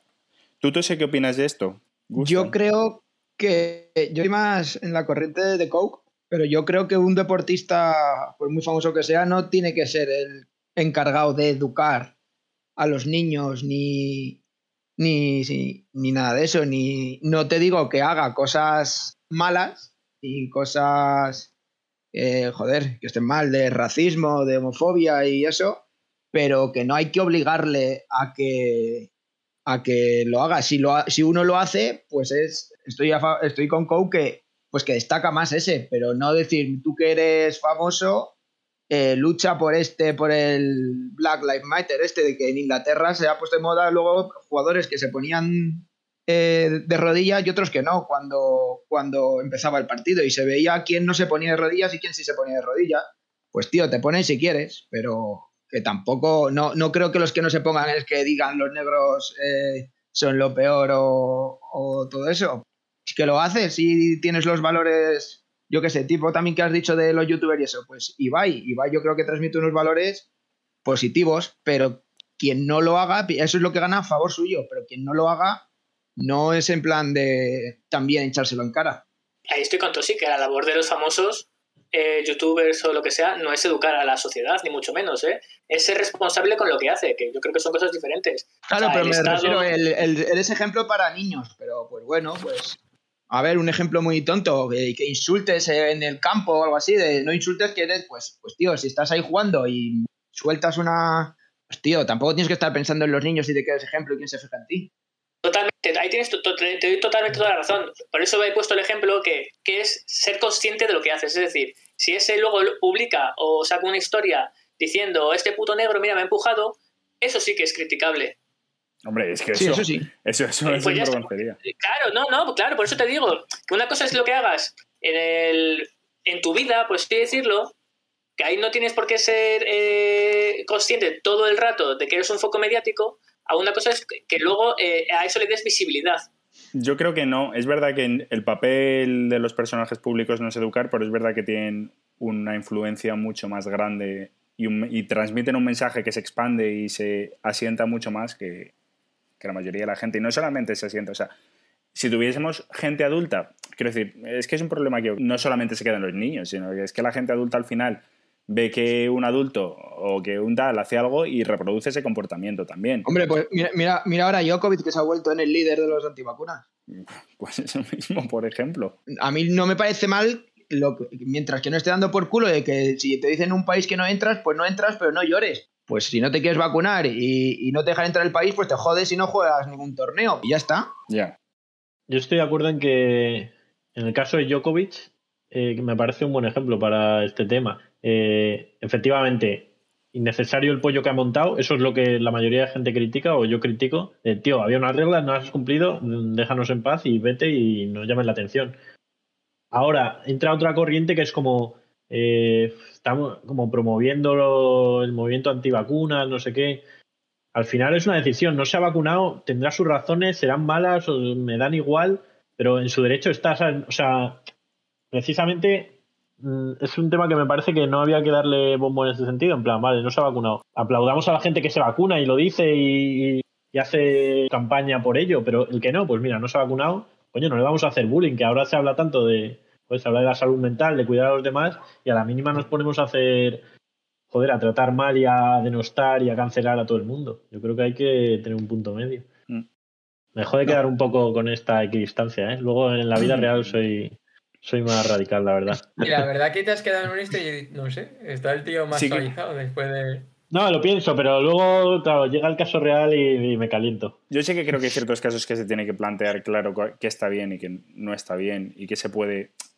Es verdad que la cultura de la cancelación es peligrosa, pero, pero también es verdad que es peligroso, creo, que la gente no está tan, tan educada como para poder comprender ciertos mensajes y tiende a reproducirlos incluso sin plantearse, sin pensar en ello. Y más que nada porque al final el sistema nos educa a esto, nos educa a ir a toda hostia y a no replantearnos las cosas. Es un poco Ya, pero. la era de la Pero al información. final, cada uno recae el que tú, por ejemplo, luego a tu hijo le digas, oye, lo que ha hecho este tío está muy mal. Sí, pero es que no creo que tampoco podamos dejárselo todo a- al juicio de cada uno completamente. No lo sé. Quiero decir, es un tema peliagudo. Estaba pensando en el caso de Broncano. O sea, Broncano al final, sin hacer daño a nadie y desde una postura. O sea, no lo controlo mucho, hace mucho que no le veo. Pero desde una postura ética puede realizar ciertos chistes al final que no son políticamente correctos, pero al final la posición que tiene Broncano le permite realizar estos chistes. La gente, mucha gente de manera torpe, replica el comportamiento de Broncano y está metiendo la pata, está cometiendo, está soltando chistes en momentos o en circunstancias que no encajan y está replicando el comportamiento, pero no está replicando las circunstancias que le permiten a Broncano realizar esto o el compromiso. Ese es un poco el tema, o sea, creo que es difícil al final. Obviamente no vas a hace- hacer que Broncano deje de hacer chistes políticamente incorrectos o tal, pero hay cierto problema al final entre el medio que transmite el receptor y el contenido. Perdona, Rorro, que te he pisado. A ver, es que hay muchos, mm, muchas casuísticas para mí. Una cosa es el humor. eh, hay que saber, como ha hecho Villaca, el foro donde se dice el humor, como el caso de Broncano, que son chistes que no hay, que, que si ves el contexto, pues te hace, pues te pueden hacer gracia. Y luego hay contextos como creo que fue a David Suárez que le despidieron de eh, Bueno, no, no sé si fue David Suárez o se llama así, por hacer un chiste sobre que publicó sin más un día en Twitter sobre la gente con síndrome de Down. Mira, pues ese chiste igual sí es, es hay que decirle algo en plan que, oye, esto pues humor no es en este contexto. Eh, es que es muy difícil de acotar el... Porque luego hay colectivos en que está bien hacer bromas porque yo no lo sé, igual me confundo, ¿eh? pero mediática, cuando se dice un cura pedófilo, la gente se ríe. Tampoco es una cosa que, que generalmente digas, oh, joder, vaya burrada que has dicho. Pero si luego dices eh, este enano de mierda, pues igual dices, oye, tío, ten cuidado con este colectivo. Entonces, son, de hecho, ahora hay un problema con Disney y con la película de Blancanieves. Cambian a los enanos por seres mágicos. Bueno, de hecho, tú cuando ves, cuando ves las películas de Disney, por ejemplo, en Disney Plus, las antiguas, aparece antes un cartel Sí. que te indica eh, ten cuidado con lo que vas a ver porque esto es- está bastante anticuado los valores que se están transmitiendo. Claro, hay que ver, hay que ver las cosas en, en un, en un contexto, hay que ver cuándo se han hecho y demás, que estén mal o bien, lo juzgamos ahora. Eh, antes pues se normalizaba, pero bueno, mientras tengas claro que cuando se hizo esta película pues eh, era normal, pues ya está. O sea, yo no lo quiero plantear tanto como el límite del humor, sino plantearlo como que al final, joder, eh, los personajes públicos tienen al final eh, una influencia sobre el público y hasta qué punto tienen que cambiar su actuación o su tal o limitar. Poco lo quería llevar por ahí, pero bueno, no sé. ¿Tú sí? Yo, yo solo un ejemplo rápido y ya. Por ejemplo, eh, antes, eh, tampoco hace mucho, hace más bien poco, cuando se ganaba, me vuelvo al fútbol, cuando se ganaba un campeonato o algo, era muy frecuente ver en la celebración a los jugadores bebiendo y bebiendo y, cogerse un pedo que de, de, de locos, que flipas. Y últimamente ya, en, no, yo creo que no es ni, todavía no es ni obligatorio ni, ni, está sancionado, pero ya muchos equipos lo que hacen es, han cambiado lo de, ya no sirven alcohol en las celebraciones, lo sirven luego en la discoteca privada o en lo que sea, pero lo que se ve cara público, la celebración es con los hijos de los jugadores. Entonces eso, pues, yo no sé si me parece, es que ni, yo creo que ni me parece bien ni mal, yo les veía borrachos, lo entendía de que era, pues, una celebración de que han ganado una Champions, una liga, pero tampoco me parecía decir, mírales que dan ejemplo, están dando vergüenza a todos los niños, están borrachos, pues, pues yo lo entendía como que era un día y ya está, pero han hecho ese cambio y pues tampoco me parece mal y tampoco voy a decir, déjales beber y eso, pero que antes no me chirriaba tanto. Es muy breve. Eh, ella eso va por normativa de, publicidad y demás. Al igual que ahora tampoco dejan que se fume en televisión y que aparezcan eh, anuncios de tabaco ni nada de eso, tampoco es igual con la bebida. Yo creo que va por ahí. Coke.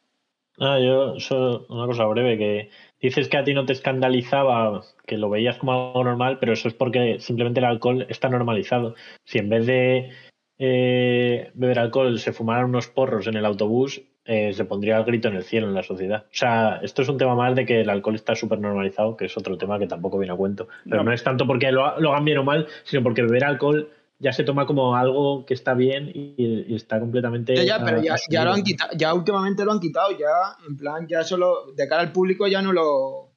Ya es con los niños las celebraciones. Pero me parece buen punto, ¿eh? La verdad. Al final sí que estás normalizando el. Cuando celebre algo de mayor, me voy a pillar una importante melopea. Eso me parece muy importante. Bueno. Que el buitre, por cierto, ¿Qué os ha parecido en general? Como personaje. A mí la escena que no sé quién la ha comentado, creo que ha sido Coke. El giro de guion de cuando se descubre que es el padre. Esa escena me mola bastante. Brutal, ¿eh? Ese giro de guion, brutal. Mi favorita. El padre, el actor es el mismo que hace de, de Birdman. ¿Y quién es Birdman? En la película de Birdman. Es un, es un tío que está, hizo hace unos años una película de, de un superhéroe, justamente, que es eh, algo así, un buitre. y Ganó un Oscar, ¿no? sí, creo que sí, algo... A mí me gustó cuando la vi. Un mm, plano secuencia entero. Mm, bueno, tiene ciertos cortes, ¿no? Bueno, sí, o sea, es falso plano secuencia, coño. No... Eh, es Michael Keaton, ¿no? Es Batman. Me parece muy buen actor. Joder, solo hace de superhéroes pájaros el tío, macho. bueno, pájaro. Tiene bien pillado, tío. El papel y ha dicho para qué Es Batman. Ah. sí. Sí, Michael Keaton. Madre mía. Hay un rollo que quiero comentar y que se reproduce mucho eh, en general, que es el rollo de nada es más importante que la familia, que lo dice en este caso el personaje. A mí esa frase por alguna razón me suena mal. Eh, como resaltar tanto la familia, hay, hay cierto egocentrismo. no, en esta lo dice.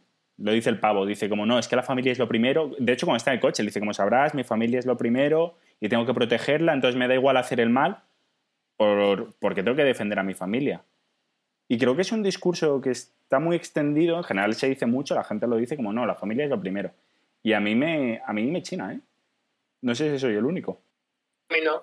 A mí sí, a mí también. Eh, a mí me parece un discurso casposo. Sí. Eh, que está, a ver, yo no, ya me voy a meter aquí camisas de once varas, pero yo creo que está un poco relacionado con esta moral cristiana que tenemos, ¿no? De, del matrimonio es sagrado y, ¿sabes? Y me, resuena, no, sé verbalizarlo muy bien, pero sí, me, parece que, que, invisibiliza además como realidades en las que tú puedes nacer en una familia que sea una puta mierda y que, Como es en este caso que tu padre sea un asesino. Y para su hija la familia es lo primero. No, no, qué cojones. Para esa hija eh, lo que tendrá que ser primero es ella, su madre, si es que es normal, eh, sus amigos que parece que tienen instituto, pero su padre, eso no es lo primero. Incluso el padre, o sea, lo que me parece mal del mensaje, por ejemplo, en el caso del padre, perdona Rorro, es, no, mi familia va antes y me da igual que, o sea, si yo tengo que meter a mi familia aquí y al resto que les atropellen, pero todavía que quede un hueco libre por si acaso, que ocurra esto. No sé si he expresado la metáfora bien, pero vamos, como que, que me abstraigo de la sociedad con tal de que mi familia tenga beneficio. Y, y me parece que, ya no en la película, sino en general, cada vez que alguien dice ese mensaje va un poco por ahí, es muy, es muy mafia. ¿Rorro? Pero eso, eso, es por la connotación que tenéis vosotros a la palabra o la acepción que le dais a la palabra familia. Venimos de los Guardianes de la Galaxia en que ahí el concepto de familia es totalmente diferente. Entonces, eh, pues, pues, ¿por qué no cogéis en ese aspecto eh, de yo hago lo que sea por mi familia ampliando ese concepto de familia? Precisamente los Guardianes me parece un concepto moderno de familia en el que Claro, tu familia es la gente que está ahí para ti, la gente que comparte tus experiencias, que te apoya, esas cosas. En este caso, el padre, que no solo por eso, por esto que dice la familia, es un personaje, mm, digamos, antiguo, eh, para mí en ese sentido como casposo, también con la hija cuando le dice a Peter, eh, haz que se lo pase bien en la fiesta, pero no demasiado bien, como con esta cosa de, de padre antiguo también de... Sí, lo de En los general indios, como por ejemplo, al principio. Esto, cuando al principio dice los indios y el otro le dice, se llaman... Nativos americanos. Nativos americanos. Na- nativos americanos. O sea, al final es un personaje que representa como, para mí, el pasado, ¿sabes? Al contrario que Peter o que la tía May, eh, es un tío chapado a la antigua y que eso, para él, por esta cosa de la familia es lo primero, que es un mantra que ha- nos ha caído a todos toda la vida y solo se escucha eso, eh, valida todo, valida eh, eh, acabar con quien sea, vender armas, eh, amenazar a un chaval, le da igual todo por un mantra que es la familia, la familia lo primero que ni siquiera significa nada, porque ¿qué está haciendo por su familia? Darles dinero, si acaso, pero está criando bien a su hija, ¿sabes? Está eh, dándole una felicidad. No, para mí es todo lo contrario a un buen familiar, digamos. Ya, no sé, a mí me raya. Mm, En general me raya. Bueno, una última pregunta que quiero lanzar y es ¿por qué gusta tanto Spider-Man? ¿Por qué en general es alguien que gusta a todo el mundo, no? Menos a uno. Eh, yo, yo creo que estáis generalizando. Habrá gente que no le caiga mal eh, por todos los motivos que yo he dado no le y solo hemos visto una peli. No, pero en general Spider-Man como bien, personaje sí. fuera de la película es un personaje que, que gusta. O sea, la gente Sí. le hablas de superhéroes y es un personaje, o sea, así como Batman o Superman pueden producir, más Spider-Man siempre gusta. ¿Coke? Sí, yo eh, tenía la duda con, con esta cuestión porque yo toda la gente que conozco dice Rorro que es generalizar. Yo no conozco a nadie que me diga vaya mierda de Spider-Man. El otro día, cuando hablé con Sanz, me dijo voy a ir al cine, voy a ir a ver Spider-Man, me dijo. Y le dije, pero has vi- la última, la tercera de la Pero trilogía. chaval, que, que digo, pero- 20 Pues Claro, chaval, digo, sí. pero ¿has visto alguna de las pelis de Marvel o sigues el universo? Me dice, no, no, no sé qué es eso. Dice, Yo solo veo las pelis de Spider-Man. Es un personaje que le gusta. Yo también lo he contado varias veces. Mm. Eh, yo era el único superhéroe que había visto. Eh, no sé. Claro, ese es el- ese es el- eh, yo creo que ese es el punto, ¿no? Que digamos que tú, tu primer superhéroe fue Spider-Man y, y quizás por eso tienes ese esa zoofilia hacia... hacia Pero bueno, ¿qué dices? Joder, macho. Bueno, No, está, pero- está perdiendo los papeles ya. Pero al margen de que Ah, sea el primero que haya visto o no, luego he visto otros, como he visto alguna peli de los Cuatro Fantásticos, alguna he visto de Batman. Bueno, en general, quieras que no, de dibujos ves otros. sí, O sea, creo que hay algo más y es un poco la personalidad que tiene, que es un chaval eh, inteligente, eh, divertido, pero que tiene esos valores no de superhéroe antiguo. Es, es un, un tío que, que decide no matar, que está en sus prioridades el no, no dejar daño, el simplemente... Eso, creo que, que sí que es. Y luego que es muy estético también, me parece. Y yo creo que es porque te ves reflejado en él. Y eso, pues, quiere decir que eres una buena persona. lo que pasa con Spider-Man Es lo que han buscado. es que es el personaje con el que todos nos vemos reflejados porque es el primero que está en tierra, ¿no? O sea, uno es un multimillonario, no sé qué, el otro es un soldado legendario, otro es un dios y de repente Spider-Man es un chaval de Queens. ¿Sabes? Es muy básico todo. Porque yo- aquí somos todos de Queens. Que es un chaval normal, es un nerd normal y es un nerd con intereses normales, que, con, que necesita dinero porque no tiene dinero. No es alguien como que tenga la vida. Es el único que de repente tiene necesidades reales de persona. Que eso no lo tienen las los otros y creo que eso es donde te reflejas. Y luego aparte que puedes empatizar muy fácil con él, como decía, ¿no? Al final siempre es un espejo donde mirarse. Siempre es... puedes decir que haría Spider-Man en este, en este caso y no fallas. Así como que haría Capitán América o que haría Iron Man no suena tan cercano, no suena tan real, no es un espejo donde mirarse.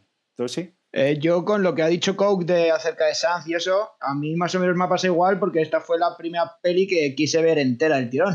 Que dije, como es Spider-Man la quiero ver. Luego no, no pude porque me dormí, así que la he visto, eso sí, la he visto en dos, dos partes.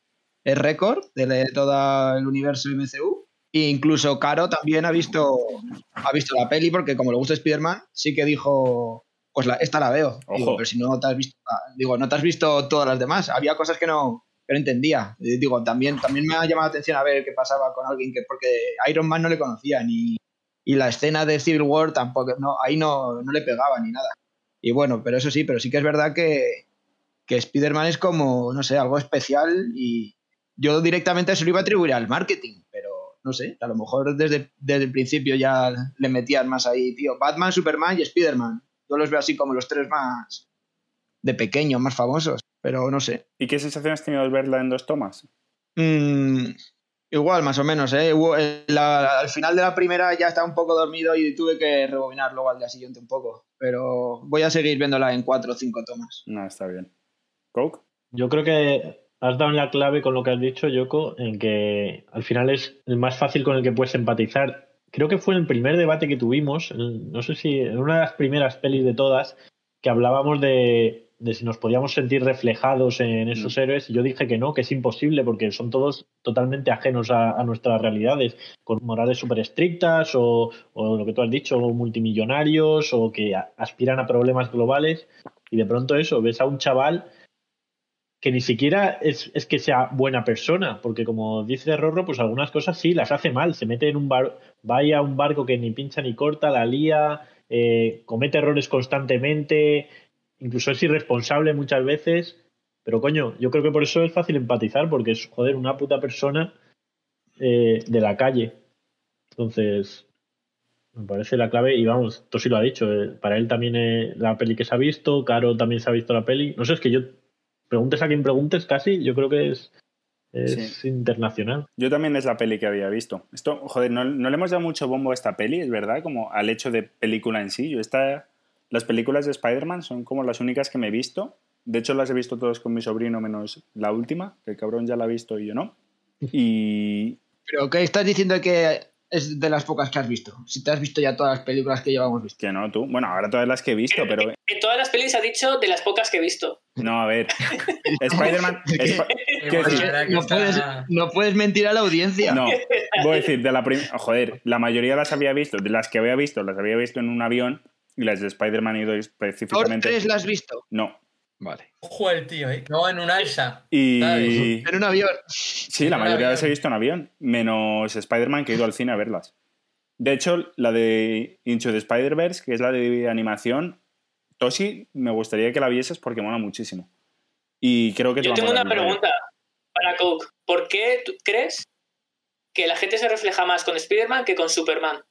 Precisamente por lo que he dicho, porque Superman es un tío, es un dios o no sé, viene otro planeta. Sí, lo explican en Kill Bill. Ya, pero Superman también tiene ese problema de identidad. Eh, No Mira, sé si yo- conoces al personaje. Yo precisamente eh, he visto alguna peli antigua de Superman, pues dibujos, no sé, o sea, tengo en mi cabeza hay una idea de Superman y para nada es la de un tío con problemas, es un tío como que vence el mal. Spiderman es todo lo contrario. A ver, igual habrá cómics o tal que profundizan el personaje, pues como en todos los personajes, en Iron Man, en Capitán América, todos tienen ese, eh, o sea, no son personajes planos y ya. Pero Spider-Man es muy accesible, igual por la cultura que hay alrededor, el marketing, eh, pero me parece que de primeras sabes que es un igual. Y Superman claramente no. Superman dices que no por, por- por- que le ves como un dios porque vuela, tiene super, eh, Bueno. super fuerza y demás. Pero, Y pero es que Spider-Man, como la- eh, eh, es- en todas las películas era como súper guapo y súper mazado.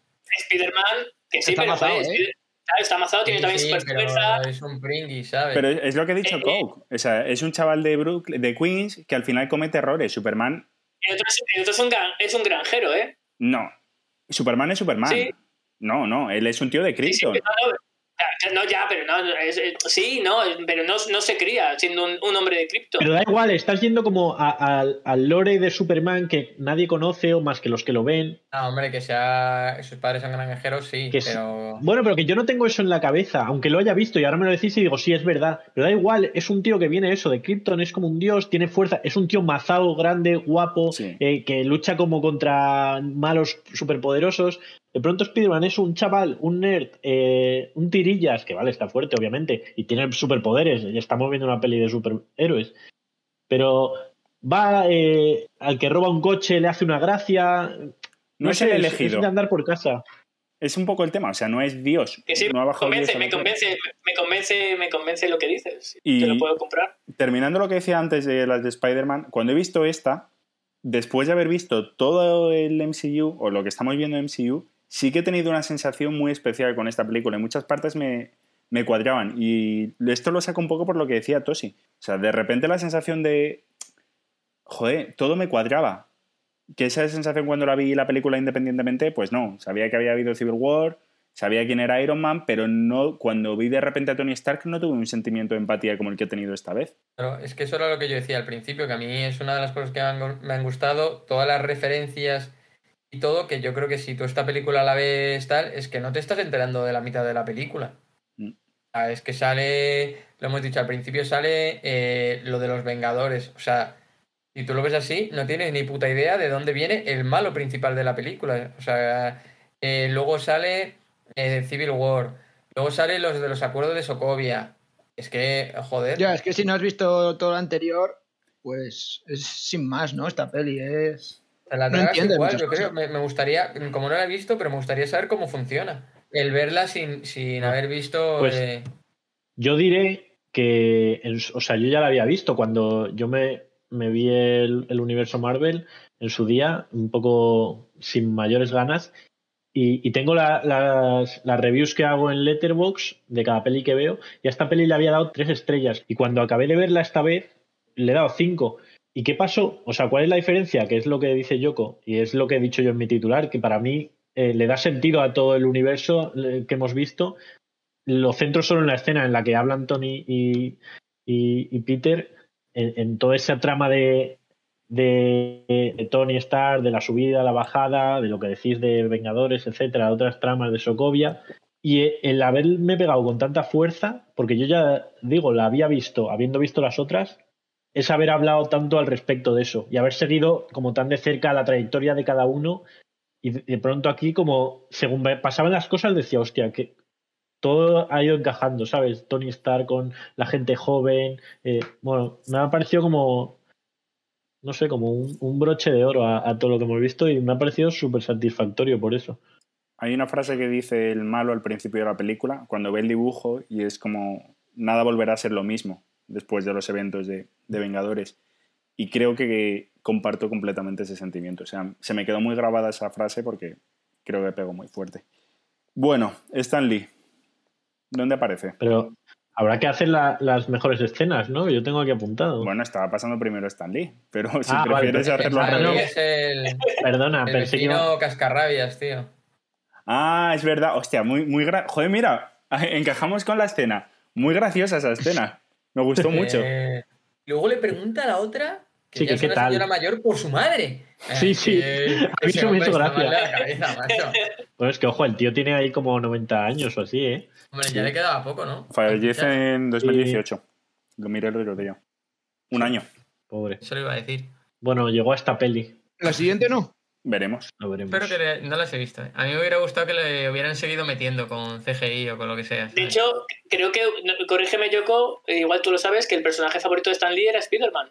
Eh, no, no lo sé. Pero puede ser. O sea, me cuadra. quiero decir, me cuadra Se perfectamente. reflejado, se veía reflejado en él. No, pero es verdad que es como la creación de Stan Lee más grande. Es el que más dinero le ha dado. Desde luego. Spider-Man ha tenido que generar una cantidad de dinero. Entonces, sí, de verdad, vete a la película de animación, te la voy a pasar luego. Bueno, eh, escena favorita. ¿Quién quiere empezar? Coke, que tenía mucha prisa por la escena. Vale. Eh, bueno, ya hemos hablado de, varias, como por ejemplo, para mí la escena de la peli es la de Tony Stark hablando con, con Peter cuando se quita el traje y tal, tiene esa charla. Pero yo voy a, a salvar una que también además me parece muy representativa de lo que hemos hablado de por qué Spider-Man es accesible y, y es fácil empatizar con él, que es eh, la de la del obelisco, cuando salva, cuando se quedan encerrados en el ascensor y llega Peter, trepa por el obelisco, tarda mazo, porque siempre vemos a los superhéroes eh, llegar y solucionar el problema. Llega Tony Stark, ata un barco de pronto y Peter empieza a trepar y dice, Dios, está altísimo. Y es una escena como que tarda. Le pide al, al droide ese que busque la mejor entrada. Cuando llega no puede abrir la puerta, bueno, la ventana, no la puede romper. Tiene vértigo, dice, es que nunca ha estado tan alto. Esas son las cosas, Rorro, por las que digo que eh, son detalles que vas diciendo, coño, es un tío normal, ¿sabes? Y lo entiendo. Y luego acaba totalmente épico para mí, o sea, es que me parece brutal cuando da la vuelta al helicóptero usando las alas, eh, luego se, se balancea y, y, entra, entra por la ventana ahí estirado. O sea, me parece súper épica, la verdad. ¿Villaca? Yo la verdad que me han gustado varias. Me ha gustado mucho lo que hemos comentado, el vídeo inicial. Me gusta, no sé, por decir una, diré que me hizo gracia y me gustó y, y es ahí como un impasse en la película, pero me gusta la escena que está el tío ahí solo en el almacén. Mm. En plan, está ahí el tío como dice, venga, vamos a hacer el curso. Eh, dice, bueno, ¿qué tal? No te voy a llamar siempre la chica del traje, no sé qué, te voy a llamar Liz. No, eso es un poco raro. Eh, tal. Y luego ya como que se siente y dice, guau, tal. Y dice, ¿cuánto tal? Y dice, llevamos 37 minutos. Y dice, ¿solo? Se tengo que salir de aquí, ¿sabes? O algo así. Entonces me ha gustado esa bastante. Pero lo que, la, o sea, igual que hay muchas que, no, que me gustan y digo esta, pues un poco por tal. La que no me ha gustado, o sea, me ha parecido totalmente eh, lamentable, es la de se va a cenar con tía May a no sé qué restaurante Sí, a un es, tailandés o algo y así. la broma del eh, eh, ¿Sabes? Eh, esa, o sea, que no sé qué se estarán tomando, eh, gusanos con altramuces o yo qué sé, pero dice, eh, eh, I think he LARPed you. Una puta mierda, eso es un chiste malísimo, no tiene ningún sentido. Tío, ¿qué la, es la tía intentando conectar con su sobrino, tío. Nada, mi hateo total para esa escena. Y el vídeo de la corbata a mí me hizo mucha gracia. Eh, Ese, pero claro, ahí es lo que dice cuando le está como enseñando y no sé qué. Eso está, está bien. ¿Rorro? Mi escena sería la del crucero. Eh, cuando empieza a lanzar las telarañas para unir Ah, joder, el, el crucero, ¿eh? el barco. Uf, Y cómo se queda luego ahí tirando. Esa escena, me, me- de hecho, me recordó mucho a la de. No sé, ya- creo que habéis visto las antiguas, a cuando intenta eh, parar el tren. el tren. Sí. Y no sé, Ahora, me ¿cómo le dice pareció- ahí? Has tenido un 98% de, de éxito. Bueno, ¿Qué es más épico? eh, ¿Aguantar un crucero con las dos manos o un helicóptero con una? un crucero. crucero. Pero eso lo tenía Un apuntado. Hombre, tío. Yo creo, y tenía, yo también lo tenía apuntado, helicóptero por 100 había puesto. Venga. es que en- en una, en una lucha helicóptero-crucero gana el crucero. No, no, el crucero, tú. En marcha, ¿eh? En marcha, que tiene Vale, mucha. vale, ¿eh? poner, poner una cuerda, no sé ponéis qué- una cuerda fuerza súper potente enganchada a un helicóptero y el otro extremo a un crucero y que los dos vayan en dirección contraria, sí. cada uno en dirección, a ver quién gana. No, pero es que el crucero, eso es trampa. El crucero se estaba, eh, digamos, abriendo. Y él, y, él, y él lo junta un poco, se ve cómo lo empieza a juntar. Solo espero. Rorro, que Dime. haya un Civil War 2, Spider-Man contra Capitán América y le meta una buena tunda. Eh, de hecho, brutal, ahora, que, eh. ahora que dices eso, eh, de, de hecho se lo dice Capitán América, que no le quiso pegar. Es verdad que lo dice Iron Man. Eh, entonces se demuestra, por no sé ya cuántas veces van, lo bueno que puede ser Capitán América con la gente. Y una cosa más, eh, hablando de escenas, eh, voy a decir una escena que me ha decepcionado muchísimo, que es cuando la tía eh, se entera de, de que Spider-Man es su, su sobrino. ¿Por qué? Porque en los cómics para mí es muy épica. épica. No sé si es épica, pero es llamativa y aquí es sin más. Aquí me decepciona mucho. Como Yo es en los cómics, por curiosidad. Eh, llega de una pelea, no me acuerdo contra quién, que llega Peter Parker, pero súper jodido, llega a casa y del cansancio eh, se mete en la, se, se tumba en la cama con el traje destrozado y demás. Y llega su, su tía y descubre, al ver el estado de, de su sobrino, y coge el traje y se da cuenta de quién es. Me parece una mierda, ¿eh? de escena. No, Parecida, ¿no? Parecida. De hecho, si veis, eh, luego, luego subo la imagen, a mí por eso he dicho que es llamativa. Eh, yo, per- perdonadme que interrumpa, pero hablando de escenas, que me ha venido ahora, eh, hay otra que me, me fijé en la película y la verdad que yo no sé si en el resto de películas, pero yo me acuerdo que lo comentábamos cuando íbamos al cine o tal, a ver otras de Spider-Man o tal, y es que siempre sale el superhéroe o Spider-Man, porque yo creo que es Spider-Man en cuestión, con la bandera americana, la bandera de los Estados Unidos de fondo, y en esta no falla, también sale al Mm. principio de la película. Sí. Eh, cuando está ahí al principio y sale Spider-Man con la bandera ondeando de fondo. Y yo no sé, yo eso estoy 100% seguro que en todas las de Spider-Man sale, pero no sé si en las del resto de superhéroes, es que creo que Spider-Man es un héroe muy 9-11. por eso. O sea, quiero decir, con el 11 de septiembre hubo mucho resurgir de la bandera americana y mucho tal, y creo que Spider-Man es como muy símbolo de América, por decirlo algunas. Hombre, de hecho, las pelis antiguas de Spider-Man se rodaron justo después y de hecho tuvieron que quitar las Torres Gemelas porque ya como que estaban rodadas ahí, yo creo. Una cosa con lo del cómic que nos ha comentado. Un poco lo que pasa con este Spider-Man es que es un poco, está más inspirado en Miles Morales que en Peter Parker. O sea, un poco la historia es muy Miles Morales. A mí no me cuentes nada de Miles Morales. Yo no sé quién es. Ya, es que. Pues vete la del Spider-Verse, que es que es brutal. Pero no voy a ver nada que no toque. Estuve leyendo ¿Cómo te los huevos de? Pascua y hay un huevo de Pascua eh, referente a esto. Pues me lo voy a buscar. A Miles. Sí, buscarlo porque no sé qué decir a Tosi, no quiere saber nada, pues te buscáis. Me lo voy a ¿De qué estamos hablando? ¿De qué estamos hablando huevos de Pascua ahora? Sí, que son como, eh, Easter eggs. como sorpresas que te mete las películas de Marvel referente a otras. Sí, guiños Ah, que pues no están en primer plano. Tosi, Sí, por ejemplo, lo de, lo de los acuerdos de Sokovia sería un poco un easter egg, sí. Ahí. Tosi, tu escena. Primera es el inicio con lo que has dicho de la canción de Spider-Man, que eso no es ni escena, es la introducción de Marvel. Joder, qué pero falta, Antonio. Sí, es sí. que la peta mucho cuando empiezas ahí a escuchar. Sí, sí. Y a lo, a lo clásico. Eh, luego también cuando se descubre que es el padre, es el malo, que, normal, a lo mejor en algunas películas ya te lo ponían desde el principio y tú lo ibas viendo, pero es ahí de repente de, de sopetón y, y no sé, es que me han gustado, me ha gustado bastante la peli en sí. No, Más que no Vengadores. tengo ahí.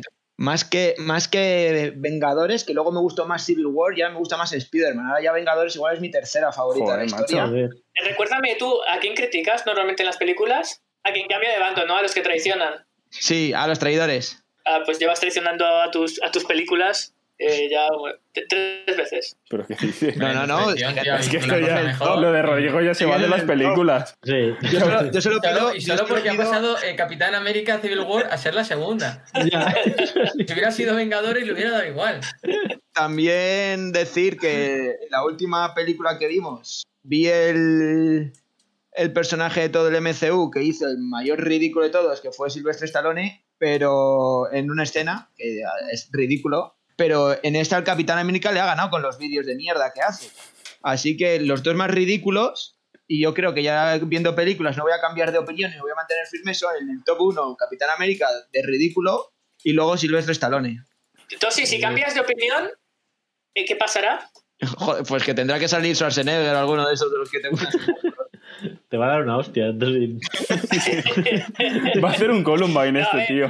Sé, sé que- sé que es el papel que hace, ni mucho, pero que no piensa eso, porque a mí me ha dicho eh, Tosi más de una vez Ah, que pensaba le que... gusta mucho le gusta mucho la figura de Capitán América, pero es su papel. Hombre, ojo, le tengo en la B o por ahí o en, la- o en el A, pero... Bueno, ahora veremos a dónde va.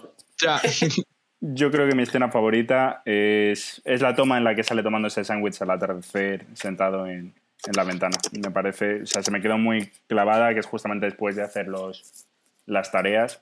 Me gusta. Bueno, la tier list. Eh, estaba pensando para dinamizar un poco más la tier list, creo que quizás es más interesante que nombremos un personaje, que hablemos todos un poco sobre él y, después ya demos las notas. Entonces, eh, suelto personajes y el que quiera empezar, porque está muy motivado, que empiece. Más o menos, seguido un orden. Bueno, el primero es Spider-Man o Peter Parker. No sé si queréis hacer distinción o no, yo no lo haría. Dicho todo de él, ¿no? O sea, por el debate y todo.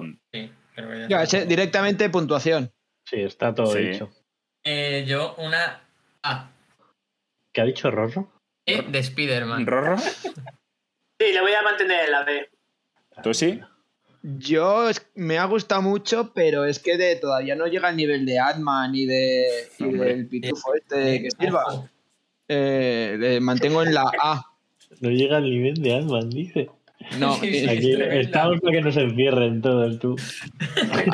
es que en serio, es que no es de- debate Ant-Man, pero está, sé que está muy mal aprovechado, pero Ant-Man tiene el, el mayor superpoder y el segundo lo tiene el, el pitufo este, el que silba. Pitufo. Que yo una sí, vez. pitufo, que silba. El pitufo que silba. Tío, el azul de Guardián de la sí, sí, Galaxia. sí, sí, pero me, no. me ha hecho, me, me ha hecho gracia como Joder, has, referido a él. ¿Verdad? Que no, no me sé los nombres de casi. Yo creo que de la tier me sé solo el nombre de, de tres o de cuatro. Sí, yo una yo creo que no no hay duda. yo creo que no voy a bajar nunca a Spider-Man de la S, chicos. Muy malo tiene que hacer. Sí, yo creo que tampoco. Es que está muy difícil, ¿eh? Bajarle. Bueno, el primero por oposición, porque el resto son bastante dudas. El buitre. ¿Qué opinión tenéis de él? Eh, me parece un personaje de los malos, de lo mejor que hemos visto. Eh, de hecho, me parece que está, joder, incluso un poco desaprovechado. Eh, de hecho, joder, vemos, no sé, eh, su motivación, que hemos hablado antes de la familia y todo. eh, no solo su familia, es de- cuando decía, he alquilado un montón de, Mm, de camiones. de, de camiones, tengo gente que está trabajando para mí. Y luego aquí llega la, la otra, la picapleitos que le manda Tony Stark, y ahora le quita todo. Pues tío, no. Esa, esa iniciativa que tiene para pues para que él lo ve razonable, pues a mí, o sea, lo comprendo y, y lo valoro. Tengo que decir, perdona, que está un poco mal eh, que pongas a recoger los residuos de eh, material extraterrestre al primero que pasa por la calle, ¿sabes? el primero que pasa, ¿no? Es lo que tiene el, el, ayuntamiento el de ayuntamiento. Manhattan para hacer. Aún así, creo que, eh, o sea, lo he dicho yo al principio también, que, que, claro, este, el tío tiene sus motivaciones para volverse crazy. Claro, pero una cosa, desde, desde que recoge la chatarra esa de, de lo de Nueva York hasta Civil War, esas armas las tiene él y su banda ahí escondidas. Las no, van se pasa ocho años eh, dando palos, por así decirlo. Y coge más. eh, Claro. Con la mierda esa. Buena mierda, por cierto, ¿eh? Que lo tiras y puedes atravesar cualquier... Y, pero, pero no las ha utilizado, no las ha utilizado en ese tiempo. Las ha ido sí. vendiendo, alguien las habrá estado utilizando por ahí. Y Capitán América no se ha dado cuenta en ese tiempo porque no estaba Spider-Man de poder detenerles. ¿Sabes quién no lo sabía? Tony Stark, porque se demuestra que no lo sabía. Bueno, ni, ni Capitán América. No, no lo sabes, no lo sabes, no lo Pero sabes. es, otra guerra que hemos entrado, pero no, pero estamos centrados en, en el buitre. Hombre, es que no, les, voy a- les vamos a aburrir a nuestros tres compañeros, pero eh, Capitán América en, No lo en sabes. este tiempo no ha hecho nada. No lo sabes, no sabes dónde está. No, sí lo sé, sí lo sé. No, no, No no hecho nada. Haciendo vídeos para los colegios, esto sí. Sí, haciendo vídeos. Qué gran, qué gran labor. Poco valorada. A Rodrigo, cu- cuando algo no sale en la película, según le convenga, dice, ¿no lo sabes? O, o sí, tío, esto ya está hecho. Iron Man se ha hecho su propio disfraz y aunque no te lo pongan, te lo tienes que inventar. Te lo tienes Yo que no imaginar. eso. Ese fue el sueño de Yoko. Luego- Y luego a mí, eh, o sea, me gusta mucho el giro de guion de que sea el padre de, de la chavala. Uf, espectacular, ¿eh? Es que yo me quedé como se quedó Peter Parker, ¿eh? A nivel malo diré que, que también es el, como el único malo que me ha producido miedo, por decirlo de alguna manera. O sea, que de verdad te preocupas de que es un tío peligroso. Y me mola el rollo de que tiene una construcción lógica. Eso me gusta mucho. De- en general me gusta del MCU como que todo tiene una lógica. O sea, no hay nada porque sí, no hay nada porque magia. Este se construye de los restos que quedan de, de la batalla de Nueva York. Después se ve que de Sokovia saca cosas también. En general, eso me gusta. Eh, ¿Rorro? ¿Vas a decir? No, y que me parece curioso que, que, que os guste mucho la escena donde se descubre que el malo es el padre de ella. Sí, sí, sí, a mí me encantó. Pues a mí me parece, no sé, que que es un recurso muy usado, o sea, que no es nada tampoco, no sé, sorprendente ni... Pero no es nada esperado en este caso. No, pero me pareció, no sé, que sí, que está guay, pero tampoco me pareció nada de... ¡Wow! No, pero no, yo no creo que sea tanto el hecho de que sea el padre, sino la escena en sí. A mí las escenas me gustan, la escena tanto de la casa como del coche. O sea, no tanto como, no, es el padre, o tal. No, eso me da más igual. O sea, sí que es un poco cliché. Pero las escenas están muy bien dramatizadas. Bueno, nota. Villaca. Espera, que yo, yo, Ah. yo tengo algo que decir de este, que, de- bueno, de acuerdo en todo lo que hemos hablado, de que es un personaje súper bien construido. Yo creo que el mejor malo de hasta ahora. Y como dice Yoko, da miedo, real.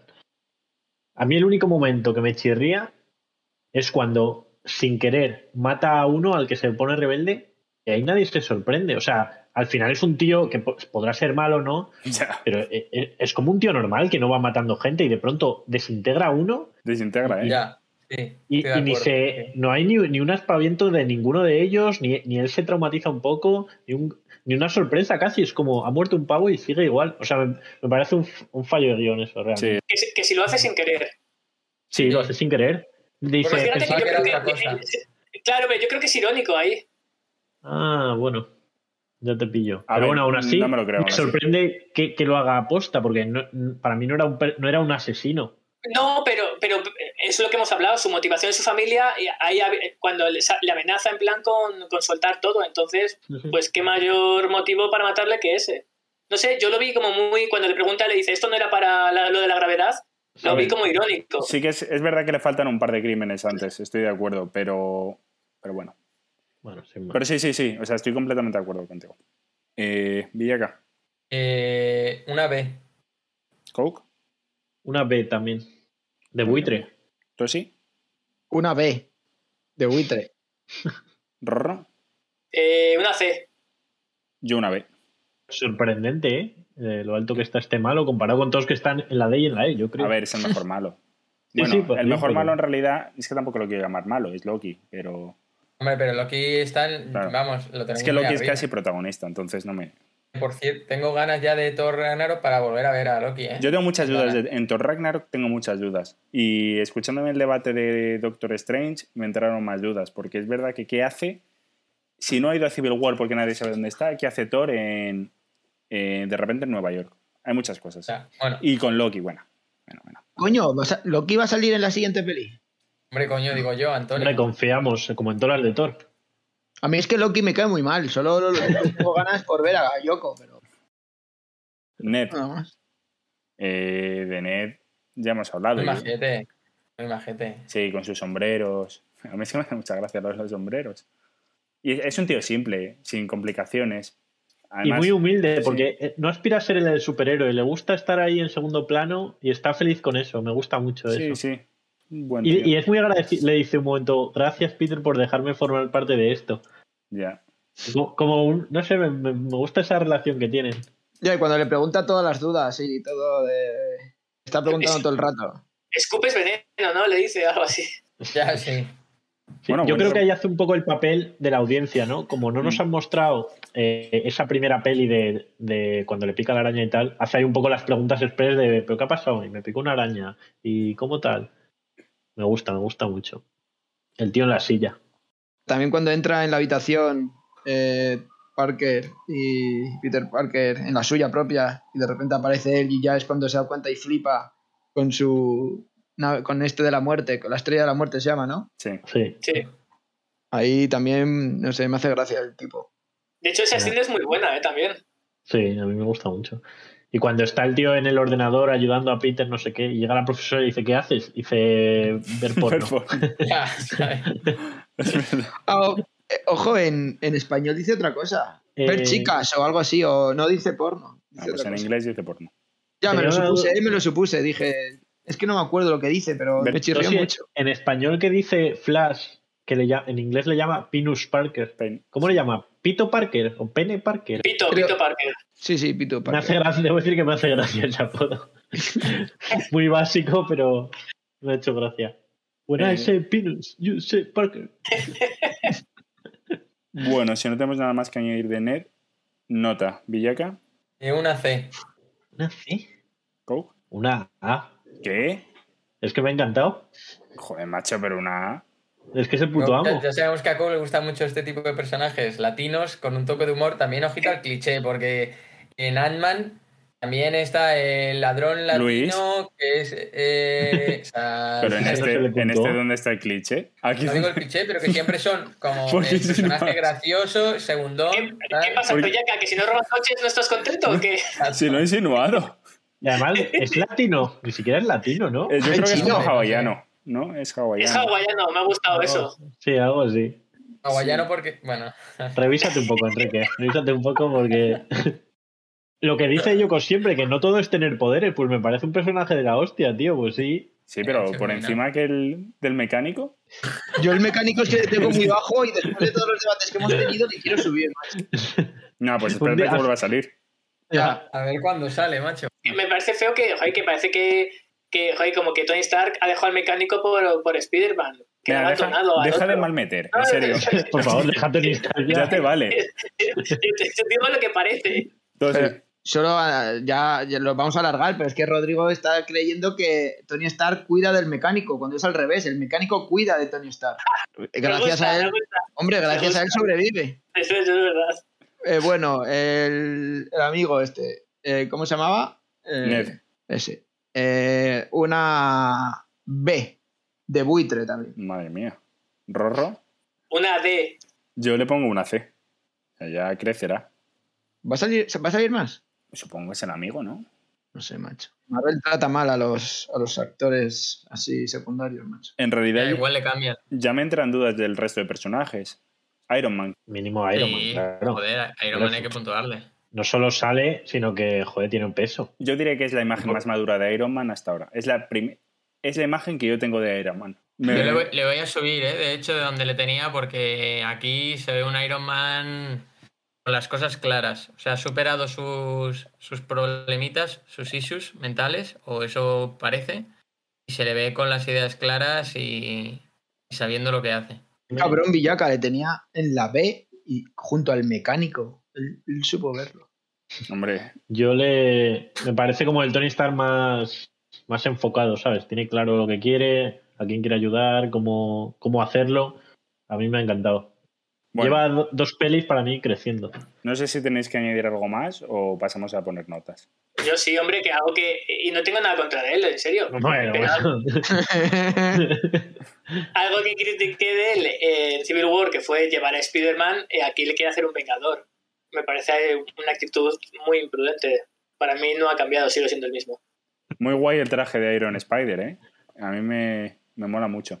Muchas ganas de verlo. El de la peli, entonces ese traje, ¿para qué estaba pensado? Para él, como Vengador. No, pero el, que, el de que se ha puesto durante toda la peli. Ese es el que le dio en Civil War. Y, y ahora ya se lo quiere cambiar. Y Ya. todavía no, no había quitado lo del tutorial, eso, y tendrá que sacarle juego que todavía ni sabe sa- utilizar ese traje. Se ve que sí. Está Forma- verde todavía un poco. Sí, sí, está verde, pero forma parte de la persona de Tony Stark, tío. Si en cada peli. Lo Tiene tira. 700 trajes, tío. Está todo el día. Saca un traje al día. ¿Y, y qué quiere hacer con este, con el de esta peli? ¿Tirarlo? Lo recicla. tío. Entiendo Lo da- recicla. Lo da la iglesia. Lo Se- da una se lo- iglesia. se lo manda al mecánico, No, creo. hombre, lo reciclará, digo yo. O sea, hay materiales que la se podrían iglesia, utilizar. A todo esto, eh, ¿puede que eh, Peter Parker y el mecánico tengan la misma edad, más o menos? Pues sí, más o menos. Ojo, el ¿Cuándo mecánico corre? yo creo que tendría nueve o... Esto no. es ocho años después de los Vengadores, Claro. ¿no? Sí, sí, Ojo, pues más ojo, o menos, ojo. ¿eh? Igual es mayor y todo. ¿Te imaginas que es él? No, no es. Sería muy loco. Dios, ojalá hubiese sido él. Joder, No, si tío, yo el hubiera mecánico sido es el tranquila. mecánico. Hubiera dicho que lo conocía. A mí me hubiese Ya, más. Eh, el otro era de, ¿de dónde era? De. De un sitio con nieve. Mi- Ah, Minnesota. Iron Man, eh, una A. Eh, Iron Man. Coke. Yo le subo la S y lo hago mm, concienzudamente. o sea, Lo hago restregándoselo a Rodrigo. Quizás es pronto. Bueno, ¿eh? eso Me- gusta que le pongan en la S. no te gusta. Entonces. Ahora le vas a bajar todos dos puestos por eso. Más dura será la caída. Entonces sí. Yo lo- le mantengo en la A porque no está a la altura ni de Ant-Man ni del pitufo azul. Rorro. Joder. Yo en la D. y. No, le, le- le voy, le voy a mantener porque yo le, le veo igual, aunque me ha gustado que se vaya a casar con bots. Ojo, Le gusta que se va a casar. Eso es lo que le ha gustado de Iron Man. ojo, Está ojo bien, que tío, le da una D a regañadientes porque no le quiere dejar en la E. Le podrían poner en la E de envidioso. También lo es, es envidioso. No, tú, tú, tú. Yo en realidad le dejo en la B, no lo muevo. Me parece que no, cre- y no creo que vaya a subir. O sea, mucho tiene que hacer para subir. En fin. ¿Cómo más puede hacer, eh, chicos? Lo está, Quiero- lo está intentando con todas sus fuerzas. No, no, sí, sí estoy muy contento con él. O sea, es una B muy positiva. pero no sé, está muy bien. Ven una ¿eh? vez, ven una vez. No, macho, es que Eso es como cuando el profesor te decía, no, si o sea, estoy muy contento. La verdad que el examen has hecho un esfuerzo Pero, pero tienes bueno. un 3. Eh, y este ejercicio eh, eres el único que lo ha hecho bien de toda la clase, pero es un 4.75, Enrique. Suspenso. Qué recuerdos. Siguiente personaje que ya dudo, MJ. Yo creo Ya, que no yo tiene. creo que no tiene entidad. Pero bueno, está claro que cogerá protagonismo. Y el, a mí me ha gustado, ¿eh? y el último en realidad por relevancia de personaje es Soccer. Pero uf, ni se le ve. ni idea. Yo ese para mí. Para mí tampoco. Pero yo sí metí a uno, que es a Happy. Ah, es verdad. Sí. Happy, happy. Toda la razón. Me parece un grande, que, que no le hemos comentado en todo el debate, pero No, es Happy un grande también. Y lleva ya varias Es el, películas. es el guardaespaldas de Iron Man. Bueno, se ve que Sí. está pasando Hombre, un trauma. y el director de las pelis de Iron Man. No te digo más. Sí, y el director de, de Mandalorian. ah, sí. Tremendo. Yo. Claro, a ver, está intentando pedir evolucionar un poquito de guardaespaldas, ¿no? Hacia nuevos puestos y tal, pero se le nota muy verde, ¿eh? O sea, muy nervioso con la mudanza. Deja otras cosas porque a Spider-Man no le hace ni puto caso, o sea, aunque parezca que sí, no, es, es, es Tony el que está ahí detrás luego tal. Y luego encima lo único que tenía que hacer bien era la, la puta mudanza y, y le piratean el avión, ¿sabes? Es que. Y Y, la- encima ya se lo han pirateado y el tío dice, ¿dónde está? Sigue su rumbo, cuando ya tal. Y el tío tan tranquilo, ¿sabes? ¿Y la escena del Que baño? menos- Es que casi la caga. Ahí, Ah. casi dice que es Spider-Man y está el, Ah. el otro ahí metido en el baño. Que, mínimo que mirar si hay alguien cagando, ¿no? Ahí. Sí, pero qué gracioso es. Yo creo que le queda grande el puesto, claramente. Plan, no está hecho para esa, posición. Está Claro. Pero sí, está ahí. enchufado completamente, pero a mí me cae muy bien, la verdad, me cae Él bien. era guardaespaldas, hombre. Era guardaespaldas, después secretario y ahora está ahí cuidando de un chaval. A mí me cae muy bien. A mí me cae bien también. ¿Qué Y se llama? Happy. Siempre me ha hecho gracia. Venga, Villaca, Eh, una C. Coke. Yo una vez. Joder, me ha hecho como una B también. Es que lo tuyo hoy. Estás entregado. Eh. Tosi, una E. Joder. Pobre Happy, tío. No va a estar Happy. Pero si, si jode todo, es un pringao, no hace nada. Rorro. Otra, un- ¿eh? Sus dos cometidos los falla. Bueno, perdón, uno lo falla y otro casi lo falla. Ah, venga, sí, una E. Es que me cae bien, pero una E. Pero ¿cómo te va a caer también. también- Una D, una D. Pero- una D, me. Pero si también en la otra también la lía, ¿no? Tampoco se merece, En- No, tío. una D, una D. En Iron Man 3 también la lía. No, Eh, de está hecho, reunido gracias y- a él es el que descubren quién es el malo, porque persigue al otro y tiene lo de la Sí, pero explosión. le, le dejan noqueado. Bueno, tío, a ver, es una persona normal. Bastante que No, una sobrevive persona una- normal no es un guardaespaldas. Bastante que sobrevive una explosión. No, no todo es ser como saber ganar una guerra o vencer a los malos. Que Sí. yo le, le pongo las notas también porque me, En el MCU, me parece un, tío sí. divertido, un tío gracioso, un buen personaje en general. Ya. En el MCU todo se basa en eso. En el MCU, como dice José Miguel, que me ha gustado el MCU. I am you. Eh, con Ya esto estaría, ¿no? terminamos las palabras. Joder. Ah, Las palabras a uno se le ha olvidado, que parece ser. No, yo, pero es que la mía era imposible de meter. Y, y- no, era más fácil. la más fácil, espera, espera, espera, pero espera, pero alguien, alguien quiere decir Yo, yo, alguna de yo, yo, yo. Yo, yo Villaca. Vale, a ver. Puede ser soprano. Bueno, espérate, a ver, Yoko, ¿qué quiere decir? No, la mía es de Rorro. ¿Cuál? Zofilia. ¿Y, al- y alguien más? No, yo no tengo ninguna. Nadie. se, me da, se me da fatal este juego, chicos. A ver si a nuestros espectadores se les da mejor porque... Eh, una cosa, de, todo, de todas las que dije, dije la de Coke es la más fácil. Digo, la va a meter, pero los demás va a chirriar mucho, pero nadie ha acertado. Ha tenido al principio un momento que se ha descojonado sin más y ahí creo que la ha metido y podía ser... Es que no me sale. No, no, no, la- Nah, nadie yo ha no. acertado. Pero no, ¿se ha reído cuando lo ha dicho? No. Va, pues yo la mía la he metido con mucho calzador, ¿eh? Ya. ¿Cuál y, es? Y, y- y yo con IT, te digo. Bueno, las palabras son. Rorro era. Picapleitos. Pica. Ah, pues, guau, pues estaba muy bien metida, ¿eh? Cuando ha dicho y aparece la, La picapleitos. la picapleitos, De Tony Stark. muy bien metida, o sea, era imposible adivinarla. Chapo, ¿eh? Joder, imposible. chapo. tú- yo lo pensé, dije, la gente piensa en abogado o en abogada, no en pica. Nada, nada, lo, lo ha No, metido muy bien. A ver, a mí me ha chirriado porque es una palabra que no se usa, pero ha encajado bien, he dicho. O sea, Sí, no me... eso. Joder, no macho, igual, ahí- yo no sé si he dicho picapleitos, ¿sabes?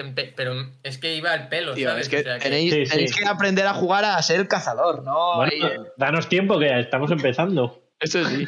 Villaca ¿cuál era Altramuz. Altramuz. Joder, también. Sí que lo ha eso dicho, es verdad. Es que esa es muy de Villaca. Son palabras Sí de que Pero lo tú Villaca. era. dijiste que Guateque era de Villaca. No, y búscale. ya Altramuz también. Búscale palabras más raras. Hugo o algo de eso, ¿sabes? ¿Pero qué Altramuz. quieres? Altramuz. No, palabras de Muy viejo. buena, Villaca. Palabras de viejo no le pongas. ahí, he dicho que está comiendo gusanos con altramuces, he dicho. Nah, o sea, nah. cágate, ¿sabes? Nah, O sea, nah. Yo es verdad que he dicho, no, no sé, que No. me habrá dado en la cabeza, pero ni se me ha ocurrido. Antes yo daba de gusanos. Altramuz, y la- he tenido que pensar la escena para decir, pues la meto con eso, ¿eh? O sea, ha Sí, habido ahí sí. mucho. Hay trabajo detrás. La de Coke era Carámbano. hombre, difícil. Eh, Es que ¿dónde metes eso? Si no hay ni un hielo, tío. Si en otras ¿Lo has pelis hay, tenido? hay ¿Sabes nieve. dónde lo has tenido? Al final, cuando hemos hablado del mecánico, de dónde era, Sí. Es que la había dado por perdida. Ya he estado pensando a mitad de debate y he dicho, no, es imposible. Tío, Pero es verdad. Sí, no puedes hacer como el, como el otro día y decirle al final del debate como yo, caramba, no. No, tienes negativo en esa palabra. No, hombre, ¿eh? pero si la dije bien. Eso se va a hacer review. No, no, no, no. Voy a venir No, con el bar. Y la de Yoko era. Que me ha Copete. sorprendido que nadie haya dicho nada, que era copete. Nah, es Pues que lo ha dicho. palabra normal. Sí, sí, sí que, le- sí que lo ha dicho, pero no recuerdo dónde. Al principio. Cuando ha descrito La a la gente que estaba en el colegio, un chico con un copete. Ah, es que- Ya, yo- es que que digo- raro no, ahora que lo Claro, pienso. pues no sé lo que es, pero digo, yo qué sé. No. Pues era de lo que se trataba esta vez, que sonase súper raro, joder. Es que Ya, pero es que no es fácil, Tosi, no es fácil, tío. Ya, ya. Yo digo muchas cosas raras. a mí me parece fácil porque preparado. yo me las sé todas. Altramuz Ya. no se lo puedes dar a Villaca o Guateque. El próximo palabras. día voy a venir preparadísimo. que. Vale, ¿y a Villaca qué le no pongo? es mía, la diré, ¿eh? Guateque era muy... A Villaca te tienes que meter en el Urban Dictionary y buscar palabras modernas, de estas de internet. Claro, eso sí, eso sí que queda raro. No, me puse, me puse palabras graciosas. Y cuando vi copete dije, "Se- es imposible no decir copete, que es un moño o el Sí, es pelo como ahí. tupé, ¿no? Algo así. Esa palabra me pega, es Yoko. No te cualquier preguntes por qué, pero me pega. Si la Yoko la mete, pues me digo, vale, pues sí, Ah, bien sí. Venga, hombre. Es que es muy difícil que chirríe una palabra, tío. Porque Joder, si no, sí, picapleitos. incluso. Ya, pero incluso si te chirría, dices, bueno, no lo habré entendido bien. No sé. Ah, pero es que la de picapleitos ha estado Sí, esa estaba muy bien metida, eso estaba ejemplar. Eso eh, también hay que valorarlo, ¿eh? Sí, eso. Sí, sí, sí. Eso es un pero- perfect, como en Words. Pues nada más. Eso, hasta eso ha sido la palabra Loki. Pues con esto despedimos el podcast de hoy. Eh, compartidlo con vuestros allegados, buscarnos en redes y sobre todo muchas gracias por escucharnos. Gracias como siempre a mis queridos amigos. Paz.